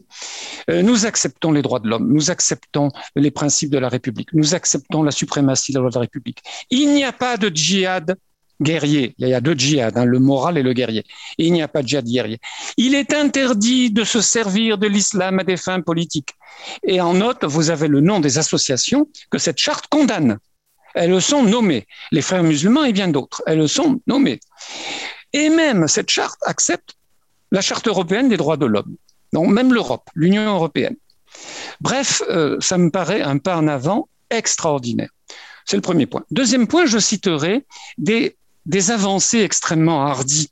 Par exemple, et euh, Philippe en parle aussi dans son livre, comme moi, par exemple, ces femmes, n'est-ce pas, Eva Janadin et Anne-Sophie Mancinet, qui, euh, d'une part, organise la première prière mixte en France, c'est-à-dire hommes et femmes réunis, hein, et euh, le, le, 7 septembre 2019, c'est récent bien sûr, et qui publie à la Fondapol, vous pouvez télécharger sur Internet, à la Fondapol, qui publie une brochure sur je cite, l'islam progressiste, et qui remettent en question, disent-elles, et elle, appelle les docteurs de la foi et les intellectuels musulmans à remettre en question un certain nombre de dogmes, à lire le Coran avec un esprit critique, selon ce que les chrétiens ont fait depuis le protestantisme, hein, depuis la réforme, à savoir une lecture philologique euh, de la Bible, une lecture contextuelle de la Bible, une lecture historienne, une lecture savante et critique ce que aujourd'hui l'Église catholique et les protestants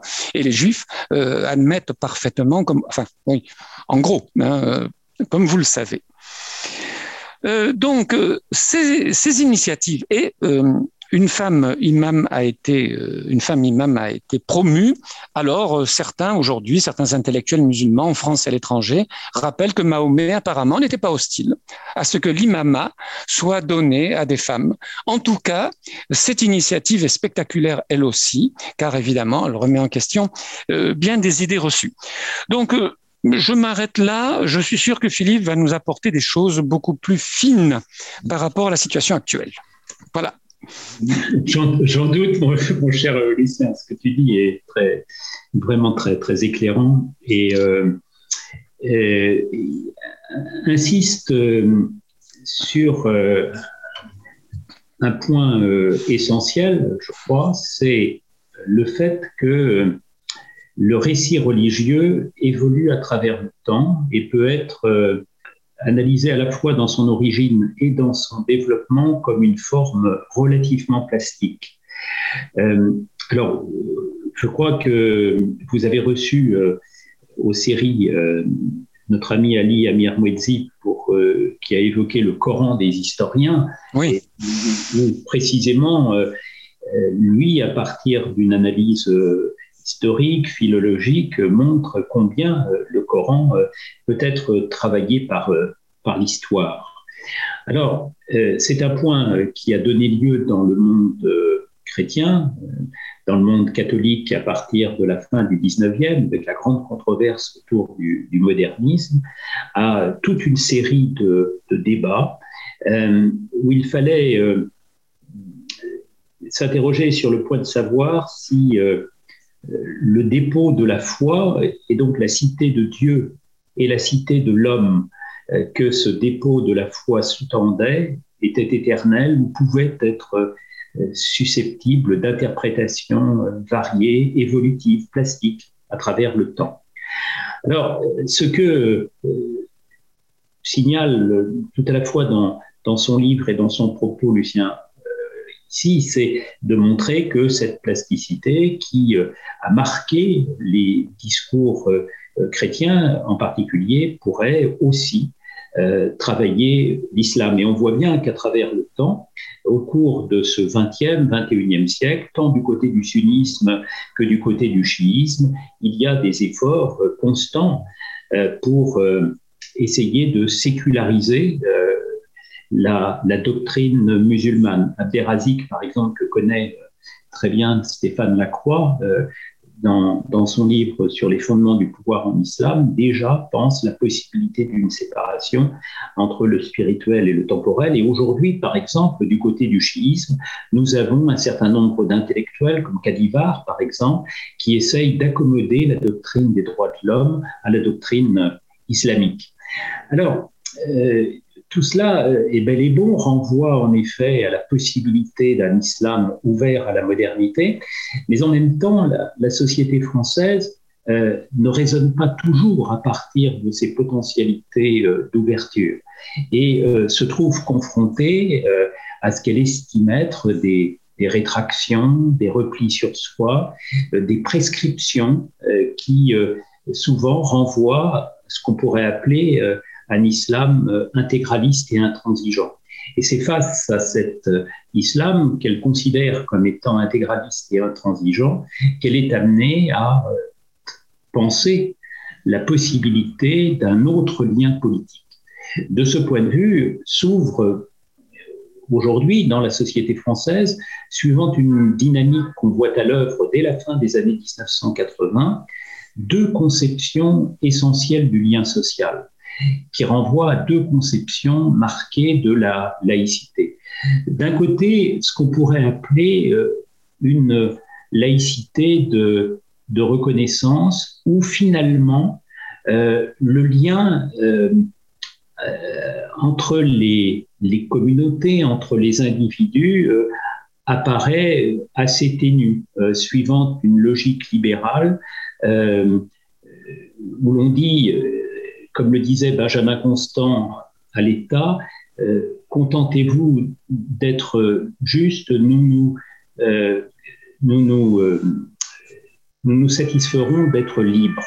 Euh, c'est l'idée que l'État doit rester en dehors de la sphère de la liberté et en particulier doit, tant que les droits d'autrui ne sont pas mis en cause, accepter que se déploient dans la société des hétérodoxies ou des hétéropraxies, euh, comme celles que l'on voit du côté des mouvements intégralistes. Alors ça, c'est une première thèse euh, qui se trouve aujourd'hui développée par des, des auteurs qui estime qu'une société libérale doit aller jusqu'au bout de sa logique et se contenter de ce que Bokenforde appelait des petites valeurs. Ces petites valeurs, c'est tout simplement le fait de respecter la liberté d'autrui, de ne pas porter atteinte à son autonomie par la violence physique ou symbolique. Et on s'en tient là, au fond. À partir de cela, on arrive, sur le fondement du respect des droits de l'un et l'autre, à faire société. C'est une première façon d'envisager euh, le rapport de l'État aux religions. Il me semble que si ce, monde-là l'a emporté relativement dans les années 1980-1990, et euh, Lucien l'évoque dans, dans son livre lorsqu'il euh, s'intéresse à la jurisprudence du, Conseil d'État, aux avis, aux arrêts du Conseil d'État à la fin des années 80, au début des années 90, il me semble que ce discours-là, alors dominant, est aujourd'hui très nettement en perte de vitesse. Et qu'à cette laïcité de, reconnaissance de l'altérité, fondée sur les petites valeurs, s'est substituée aujourd'hui une laïcité qui serait davantage une laïcité d'assimilation, fondée sur des grandes valeurs. Alors, des grandes valeurs qui renvoient euh, au concept euh, que travaille Lucien dans son ouvrage, euh, le concept de religion civile, qui vient surplomber les autonomies individuelles en leur imposant, en somme, un mode de pensée, un mode d'agir conforme au bien que la société et à travers la société l'État détermine. Il me semble que cette vision-là s'est imposé de manière très nette dans le discours politique, dans le discours intellectuel, dans le discours, dans la norme juridique, à partir du début des années 2000. lorsque l'on voit du côté de Jacques Chirac s'affirmer la nécessité d'une nouvelle laïcité qui n'a jamais été réellement remise en cause par les gouvernements, par les présidents euh, qui sont venus ensuite. Euh, cette idée que euh, pour faire société, on ne peut se contenter simplement de demander à l'État de porter le juste, il faut aussi qu'il impose un bien partagé à travers des valeurs lourdes qui permettent aux individus sans doute de vivre à titre privé, éventuellement dans la sphère sociale, leur propre religiosité, à condition cependant qu'ils se soumettent aux valeurs de dignité. Euh, Lucien évoque le concept de dignité dans euh, euh, son travail, et pas simplement concept des droits de l'homme, au concept de dignité, avec toute la valence substantialiste que, que, porte le concept de dignité, qui vient s'imposer d'une certaine manière aux autonomies individuelles. Le président Macron, le président Macron, c'est lui qui a parlé de dignité au Bernardin dans son discours aux évêques au Bernardin. C'est lui qui a dit nous avons ceci de commun, vous l'Église et moi, le chef de l'État, que nous travaillons pour la dignité. Voilà, et, et c'est un concept qu'on voit aussi euh, dans d'autres sphères de, de l'activité euh, délibérative au sein, par exemple, de, la jurisprudence du Conseil d'État. C'est un concept qui a été utilisé. La Cour de cassation en fait un large usage aussi. Euh, ne parlons pas euh, même du travail du législateur. Le mot dignité est au cœur de la loi sur le séparatisme du 24 août de l'année dernière. Autant d'éléments qui renvoient à cette idée que aux valeurs légères, aux valeurs petite valeur dont parlait le juriste allemand Bockenforde, euh, c'était juste avant le Concile, il critiquait l'Église catholique qui était porteuse de valeurs lourdes, se sont substituées aujourd'hui des valeurs qui sont des valeurs épaisses, euh, sans lesquelles euh, on ne pourrait, disent ceux qui défendent ce modèle, faire réellement société. la société, alors, privée de ces valeurs épaisses, tomberait nécessairement dans une sorte de violence, dans une sorte d'injustice qui viendrait porter atteinte en particulier aux droits des plus démunis et euh, à l'intérieur de ces plus démunis aux droits des, des, femmes soumises à la tutelle des communautés, du communautarisme qui vient remettre en cause ce que les défenseurs de cette thèse appellent la raison universelle. Euh, nous sommes donc euh, d'une certaine manière à la croisée des chemins face à cet islam euh, dont on ne voit pas toujours les potentialités émancipatrices, euh, se mettent en place aujourd'hui des débats autour des modèles d'agencement de la liberté et de l'autorité, pour reprendre la dualité de, de Lucien dans son ouvrage, avec d'un côté une laïcité qui serait une laïcité tournée plutôt vers la liberté, et l'autre qui indique plutôt, au nom de la dignité, la nécessité de renforcer l'autorité. Merci beaucoup Philippe pour euh, ces, ces, ces, compléments et ces, euh, encore une fois ces nuances à l'intérieur de la, de, de la laïcité, euh, laïcité d'assimilation d'un côté, laïcité de reconnaissance de l'autre. Je crois qu'on est, nous, avons déjà eu un, un échange euh, particulièrement riche et qu'il est temps de, passer au débat. Et pour euh, l'amorcer, je, vais peut-être demander à Stéphane Lacroix de, de commencer, euh, de faire peut-être un, commentaire s'il le souhaite, et poser une question, et puis on, passera à ceux qui, qui, auraient une question euh, supplémentaire. Stéphane Merci beaucoup Alain, et merci beaucoup Lucien et, et, Philippe pour cet échange très très stimulant. Grand plaisir de vous écouter. Euh, J'aurais d'abord un commentaire peut-être parce que euh, euh, donc Lucien et, Philippe sont revenus sur la question de l'islam aujourd'hui dans notre système laïque et des débats que, que tout cela suscite. Et, et, en particulier, je voudrais revenir sur le point soulevé par, par Lucien où je me demande si dans cette lecture que Lucien a proposée du califat et de la perte de l'autorité spirituelle du calife au profit des oulémas, euh, il n'y a pas une deuxième dynamique à rappeler qui se passe de manière concomitante. Et je crois que pour comprendre ce qui se passe à ce moment-là, il y a deux choses. C'est-à-dire d'un côté, effectivement, on a le calife qui perd l'autorité spirituelle au profit des oulémas, qui deviennent de fait les dépositaires de la parole religieuse. Euh, et en théorie, dès lors, le système califal devient euh, un système où ce sont les oulémas qui sont les auteurs de la loi et le calife est censé n'être que l'exécutant euh, de la loi qui est définie par l'interprétation des oulémas. Mais en fait, cette théorie, elle est immédiatement contredite par une pratique qui est la pratique de ce qu'on appelle en arabe la siyasa, c'est-à-dire la politique. Hein, et, tout ça va être en fait théorisé euh, très tôt en islam, c'est-à-dire cette séparation entre euh, un registre politique et un registre religieux. Et à travers cette théorisation d'une séparation, on arrive très vite à des oulémas qui euh, reconnaissent leurs propres limites et qui développent une forme de quiétisme à l'égard des autorités politiques, validant très largement ce que font les autorités autorités politiques, y compris quand les oulémas ne sont pas d'accord. Et euh, se contentant de considérer que le conseil se fait en privé, mais pas en public.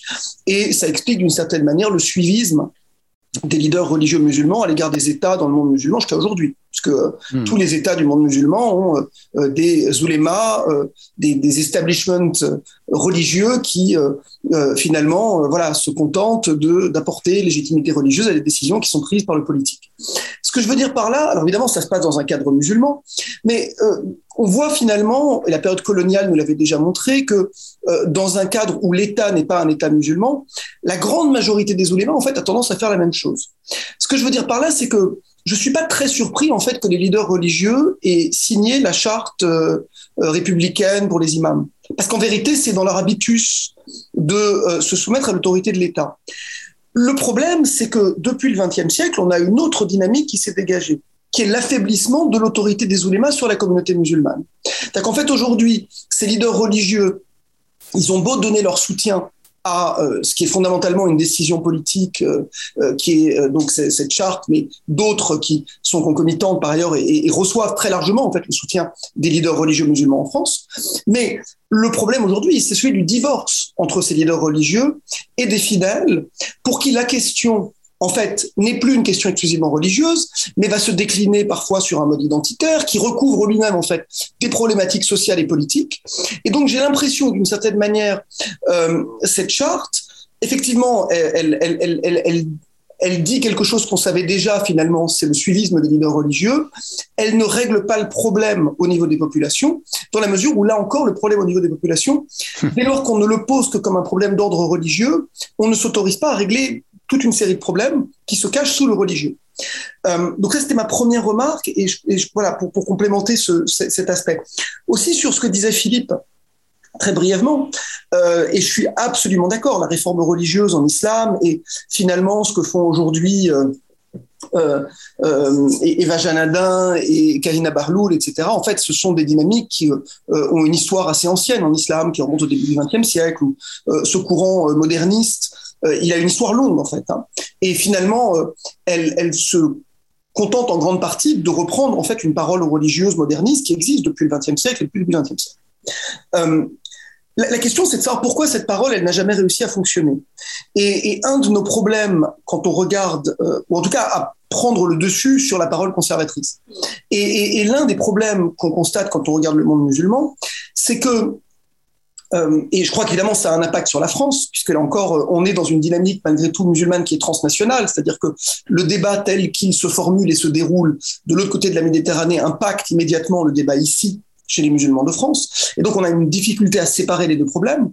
Et donc, la raison pour laquelle dans le monde musulman, cette parole réformiste euh, a toujours été un peu bloquée, euh, c'est pour moi très largement, pas uniquement, hein, mais très largement, dû aussi à la nature des systèmes politiques. C'est-à-dire que ce qu'on constate en Europe, c'est que la réforme religieuse, elle s'est en gros passée en partie dans un contexte de libéralisation du politique. C'est-à-dire que c'est parce qu'il y avait une sphère publique permise par la libération du politique, même naissante, que des débats religieux, alors là je me, place, sous le contrôle de, Lucien et Philippe qui connaissent beaucoup mieux que moi pour l'Europe, mais j'ai l'impression quand même qu'on a quand même deux dynamiques parallèles qui se renforcent l'une l'autre en Europe la, question de la libéralisation politique et la question de la, réforme religieuse.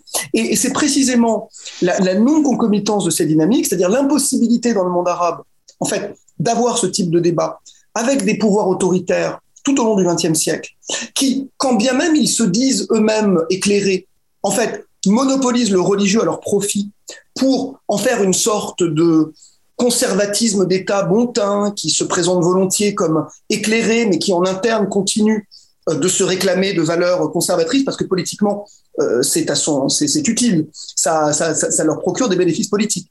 Et dès lors qu'ils ne permettent pas en fait euh, un, débat. Donc je pense qu'on peut pas complètement dissocier voilà cette question de la réforme religieuse de la question de la libéralisation politique. Et, je crois que voilà l'absence de, l'une explique en partie euh, pourquoi euh, l'autre euh, ne se produit pas tel qu'on le tel qu'on tel qu'on le tel qu'on l'attendrait? je vais terminer sur une question très rapide. je, m'interrogeais sur la question de l'armée, puisque dans les débats là encore sur le fait musulman en France, on évoque souvent l'exception militaire, avec une application de la laïcité dans le cadre de l'armée euh, qui se distingue un peu de la manière dont elle est appliquée en société, puisque euh, on tolère dans l'armée euh, un certain nombre de choses que la société très largement rejette, comme voilà l'adaptation des menus, la présence d'aumôniers, etc. Et donc, je voudrais revenir sur ce point-là avec vous, en tout cas vous interroger sur comment vous placez. Je sais que certains auteurs, Olivier Roy en particulier, avait expliqué que lui, qui était plutôt partisan on va dire, d'une laïcité ouverte, euh, voyait l'armée comme un possible modèle euh, pour le reste de la société. Euh, en tout cas, il avait écrit quelque chose de cette de cet ordre-là. comment vous voyez cette exception militaire? Est-ce que vous y voyez des leçons à tirer? Ou est-ce qu'au contraire, vous pensez que l'armée, c'est un, c'est un cadre à part et donc il n'y a pas grand-chose à en, tirer pour le reste de la société? Je, je, suis incompétent, mais je, je, vais dire deux mots et puis Philippe va sûrement corriger. Mon impression, euh, je suis incompétent sur la question de l'armée, mais mon impression, c'est que le problème, qui n'est pas vraiment un problème, enfin, le, la donnée qui est commune euh, à l'armée et aux autres lieux sociaux de vie, comme les hôpitaux aussi, c'est la question, et les prisons, c'est la question de l'aumônerie musulmane. Mmh. Euh, alors, est-ce que l'armée représente quelque chose de plus de ce point de vue Là, j'avoue que je suis tout à fait ignorant. Par contre, avant de donner la parole à Philippe, je dirais que votre parallèle entre euh, le politique et le religieux, euh, quand il existe la liberté de la sphère publique, oui, bien sûr. Et alors, un auteur qui, a, qui est souvent revenu sur ce point mais il n'en a pas fait, je crois, un ouvrage entier, c'est Mohamed Harkoun. Mohamed Harkoun a, remis en question le facteur de pesanteur que représentaient quand même les oulémas, mais il ajoute toujours que euh, les régimes politiques étaient un écrasement pour la liberté intellectuelle. Et donc, il y avait conspiration entre la une conspiration objective entre la pesanteur des mollahs qui pouvaient, ou des oulémas, qui pouvaient ne pas être d'accord, mais qui en effet se gardaient d'ébranler le calife. Certains historiens disent on n'ébranle pas le calife parce qu'on a peur de voir apparaître des sectes que nous autres oulémas ne pourrions plus contrôler. Donc, ça serait encore en réalité une raison politique. Mais là, je laisse la parole à Philippe, il est sûrement euh, mieux à même de répondre. Oui, alors moi je, ne vais pas, euh, bien sûr, euh, faire le détour par les, pays musulmans, euh, même si, évidemment, ce qui caractérise l'ultramodernité, c'est aussi le fonctionnement en réseau des mondes religieux. Avec cette idée, c'est pourquoi j'évoquais tout à l'heure les prescripteurs, avec cette idée que des prescripteurs par les réseaux sont capables, en effet, euh, euh, à travers les démembrements que ces réseaux peuvent avoir dans les pays occidentaux, de faire valoir leur propre référentiel, leur propre euh, configuration mentale, idéologique. mais ça n'est pas tellement sur ce terrain que je voudrais intervenir. Je voudrais tout simplement essayer de, de préciser que l'islam dans les pays occidentaux, et en particulier dans la société française, euh, connaît une situation euh, particulière. Euh, c'est un islam qui est un islam euh, souvent divisé, et au-delà de la distinction entre le chiisme et le sunnisme, on voit bien qu'il y a une diversification sociale, euh, une distribution générationnelle, une distribution géographique des islams qui renvoie à cette idée, tous ceux qui travaillent sur cette question le, le montrent bien, que un certain nombre de musulmans se retrouvent très bien dans la société dans laquelle on est, connaissent des euh, voies de promotion sociale, des voies d'intégration dans la société globale. Et je pense euh, en particulier à l'ouvrage que Stéphane Beau a, publié il y a maintenant 5 ou 6 ans, La France des Bellini. au même moment où Olivier Gallon, par exemple, proposait avec Anne Muxel une analyse que d'autres auteurs ont euh, peut-être de manière plus brutale encore euh, signalée sur euh, la valeur de l'enclave, sur les stratégies de mobilisation musulmane et sur le fait que tout cela pouvait avoir dans certains milieux des effets sur la façon de concevoir l'islam. Et à travers cette façon de concevoir l'islam, le rapport qu'on pouvait avoir avec les, les principes républicains. Alors, il y a eu toute une série euh, d'enquêtes en la matière qui euh, mettaient en évidence cette division du monde musulman entre d'un côté euh, un, islam qu'on pourrait dire tendanciellement libéral, républicain, et puis un islam qui pouvait apparaître, pour reprendre une expression de Dominique Avon, intégraliste. Intégraliste intransigeant, avec une montée en puissance de cet intégralisme souvent d'ailleurs sans qu'il soit euh, réellement euh, théorisé, mais s'exprimant tout de même à travers des pratiques, à travers des opinions euh, sur tel ou tel événement, sur l'usage de la violence, l'usage possible ou l'excuse possible de la violence dans certains segments de la population. Alors, cette division de, du monde musulman est, au principe d'une réaction qui, en France, me semble-t-il, a pris par rapport à d'autres pays des allures euh, probablement plus, plus vives euh, et qui tiennent, je crois, à, différents éléments tout à fait caractéristiques de notre histoire de la relation entre le religieux et le politique. Il me semble tout d'abord qu'il y a euh, probablement un, effet mémoriel. Euh, le fait que nous avons, nous, à travers le temps, eu beaucoup de, difficultés à, résoudre euh, la question, euh, la question coloniale, probablement. cette mémoire de la guerre qui ne, passe pas et qui est restée dans les mémoires françaises, d'autant que l'opposition à l'islam, Dominique Yoniapra l'a très bien montré dans son ouvrage sur les mondes de Cluny, est une histoire qui structure aussi la configuration de l'Occident euh, bien avant que la question coloniale n'apparaisse. Alors il peut y avoir du temps des Lumières un certain nombre d'encyclopédistes qui vantent l'islam comme euh, une doctrine où précisément euh, il y a un rapport individué à Dieu, mais ce sont tout de même des euh, propos qui sont des propos marginaux. L'Occident se structurant beaucoup, en particulier en France, est très frappé par l'analyse sur les moines de Cluny contre les morts. Alors ça, c'est un premier élément. Le second élément qui explique peut-être la vivacité de la réaction française en la matière, euh, c'est un élément qui euh, renvoie à, la question du, dévoilement des femmes pendant euh, la colonisation, en particulier la colonisation de l'Algérie, il y a eu des manifestations, en particulier à Alger, jusqu'en 1958-59, où euh, des femmes euh, algériennes se trouvaient portées en procession, le plus souvent par les femmes de l'élite occidentale, locale, et euh, tout cela se, terminait sur la grande place d'Alger par une grande cérémonie du dévoilement où l'on affirmait enfin la liberté, la liberté des femmes qui accédaient à la civilisation occidentale. Et ça, c'est un, autre point qui est tout à fait euh, essentiel et qui renvoie à un troisième point qui est d'ordre culturel, c'est que nous, nous avons probablement dans notre outillage mental la possibilité de faire valoir une doctrine de l'unité, une doctrine de la généralité publique que nous pouvons utiliser lors des moments de crise. Euh, cette doctrine de la généralité publique, il suffit de lire les textes des révolutionnaires pour euh, se rendre compte, mais c'était déjà le cas sous l'Ancien Régime, euh, du tropisme d'unité tellement affirmé dans la culture française et probablement davantage que dans d'autres cultures.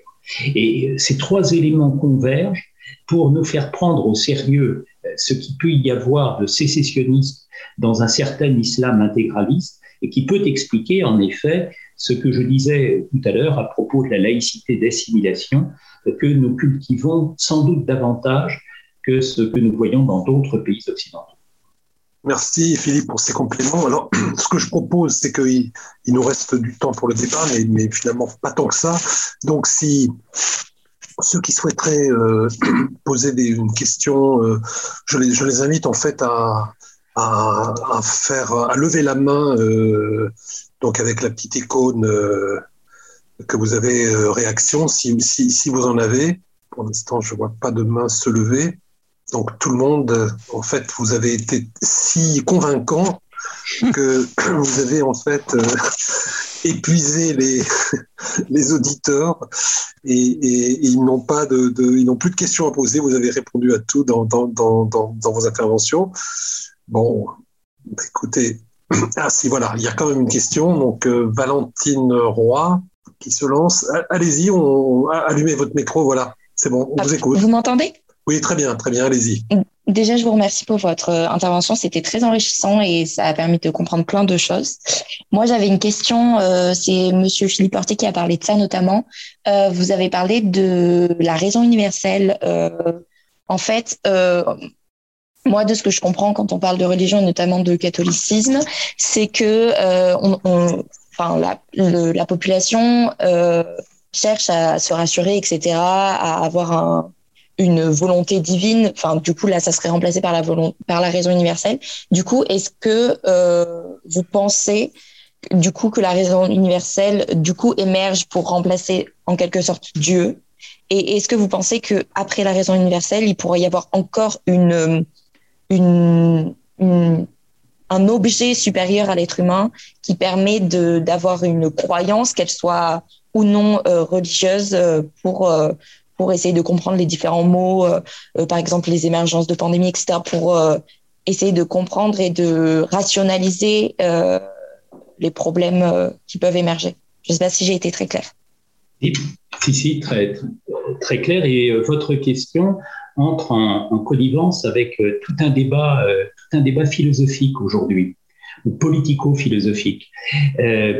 Alors, Paul Hazard disait euh, dans un ouvrage euh, fameux, La crise de la conscience européenne, que euh, à partir, enfin, travaille sur les années 1690-1720, euh, il voit là une sorte de nœud par lequel l'Occident transforme ses manières de penser.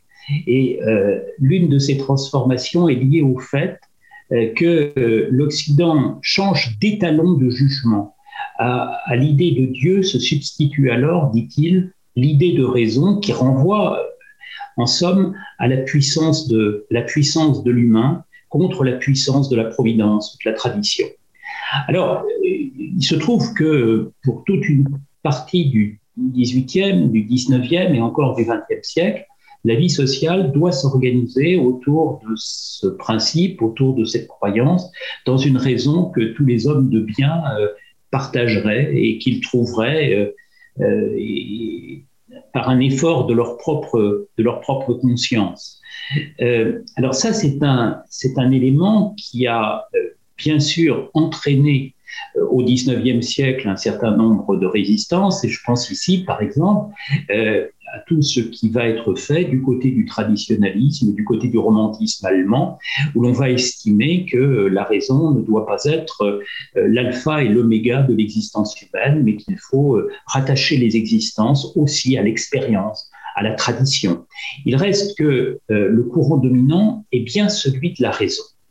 Alors, aujourd'hui, on est dans un monde, en effet, où les choses sont en train de de changer de ce point de vue-là, et, on les a vus changer depuis euh, la fin de la Seconde Guerre mondiale. Euh, il y a des, auteurs importants, euh, je pense par exemple à, Jacques Ellul, qui va réfléchir sur la question de la technique. Je pense à, Karl Jaspers aussi. Anna Arendt va nous dire des choses extrêmement importantes sur la nécessité de retrouver autorité et tradition. Et puis aujourd'hui, c'est ce que vous disiez à la fin de votre, intervention, il y a l'écologie. Alors l'autre jour, j'écoutais Sandrine Rousseau à, la radio, et Sandrine Rousseau disait il faut que les femmes écologistes se ressentent comme étant des sorcières. Et aussitôt, la journaliste intervient en disant mais pourquoi faites-vous référence à l'idée de sorcière? Après tout, vous pouvez avoir un discours tout à fait rationnel pour dire qu'il faut mieux réaménager euh, la relation que nous pouvons avoir au cosmos. Et elle va tout à fait dans votre sens en disant, vous savez, ça ne fait pas de mal de relier notre propre conception des choses à des éléments qui seraient de l'ordre de la spiritualité. Alors, disant cela, euh, elle surfait sur un, un courant qui, existe de manière très, forte dans, l'écologie politique aujourd'hui et dont on voit un certain nombre de, d'effets, un certain nombre d'illustrations dans la philosophie, par exemple, d'un Bruno Latour, dans la philosophie euh, aussi d'un Dominique Bourg, qui euh, estime qu'il faut penser la relation euh, au cosmos non seulement à partir des instruments de la raison instrumentale, mais à partir des instruments de la spiritualité. Euh, je parlais de Dominique Bourg, mais euh, Hulot, qui était, dont j'ai oublié le prénom à l'instant, euh, avant que sa parole ne soit démonétisée. Nicolas. comment s'appelait-il? Nicolas. Nicolas. Que, et Nicolas Hulot allait dans ce sens également. Il a écrit plusieurs articles où il estimait précisément qu'il fallait en finir avec le rapport instrumental que euh, le rapport de prédation, le rapport de possession de la nature que développe l'économie euh, euh, industrialiste capitaliste et qu'il fallait substituer désormais à ce type de pensée une pensée du spirituel. La raison sans doute, mais la raison surélevée par une relation holiste avec le monde environnant je ne suis pas seul contre la nature, je n'existe qu'avec la nature dans une relation symbiotique. C'était euh, la parole qu'il énonçait, c'est la parole aussi qu'énonce Dominique Bourg. Merci beaucoup pour votre réponse. Très bien, bah, écoute, merci beaucoup Philippe pour, pour ta réponse. Lucien, tu veux ajouter quelque chose sur ça, sur ces questions de raison euh, Écoute, euh, en tant que philosophe, je trouve que tout cela est de la pacotille, carrément, car la raison chez Socrate euh, n'est pas ce qui remplace Dieu, c'est au contraire ce qui fait s'interroger quand on tient un discours sur le divin. La raison chez Descartes n'est pas ce qui remplace Dieu, mais c'est ce qui permet de démontrer l'existence de Dieu dans les méditations métaphysiques. La raison chez Kant, c'est ce qui permet une religion dans les limites de la simple raison, mais qui ne peut absolument pas remplacer Dieu. Enfin, je trouve de quoi parle-t-on quand on parle de la raison, et c'est là que c'est embêtant parce que le terme est mis à tous les usages. Mais aujourd'hui, dans le livre de Philippe, je trouve quelque chose d'extrêmement évocateur de cela, euh, il, appelle, il appelle cela, je crois, une recomposition. Je lis par exemple, page 29, 40% des catholiques croient à Dieu, non comme personne, mais comme force vitale. Voilà, Et Philippe ajoute, mais certains diront, mais c'est le Saint-Esprit, mais il ajoute évidemment, ce Saint-Esprit n'aurait rien de canonique, c'est-à-dire ne correspond absolument pas à l'enseignement catholique. Et de même, dans la même veine, euh, Philippe montre la circulation des croyances et où tout et n'importe quoi est, dit. Euh, c'est ainsi qu'on voit que 30% des catholiques croient à la réincarnation au sens hindouiste, 15% des musulmans et 29% des gens sans appartenance déclarée croient à la réincarnation au sens hindouiste. Alors euh, là, je trouve qu'on peut dire n'importe quoi, y compris sur Gaïa. Euh, en tant que philosophe, j'ai une attitude très critique, très très critique envers euh, envers ces comment dirons-nous cette modernité là. Voilà. Très bien. Bah écoute, je pense que c'est une bonne une bonne conclusion et et qui met, met un terme de, façon très réflexive un terme à, cet échange qui a été, je crois, très très riche. Donc euh, j'invite, euh, je remercie aussi les, évidemment pour commencer les, deux présentateurs euh, du, du, de l'ouvrage, Philippe et, Lucien. J'invite aussi les auditeurs qui nous, sont encore fidèles à, lire leurs livres. Qui apporteront encore des compléments. Et, j'espère qu'on pourra se retrouver à la rentrée pour un nouveau cycle de, conférences de la chaire d'études du fait religieux de, Sciences Po. bonne soirée à toutes et à tous.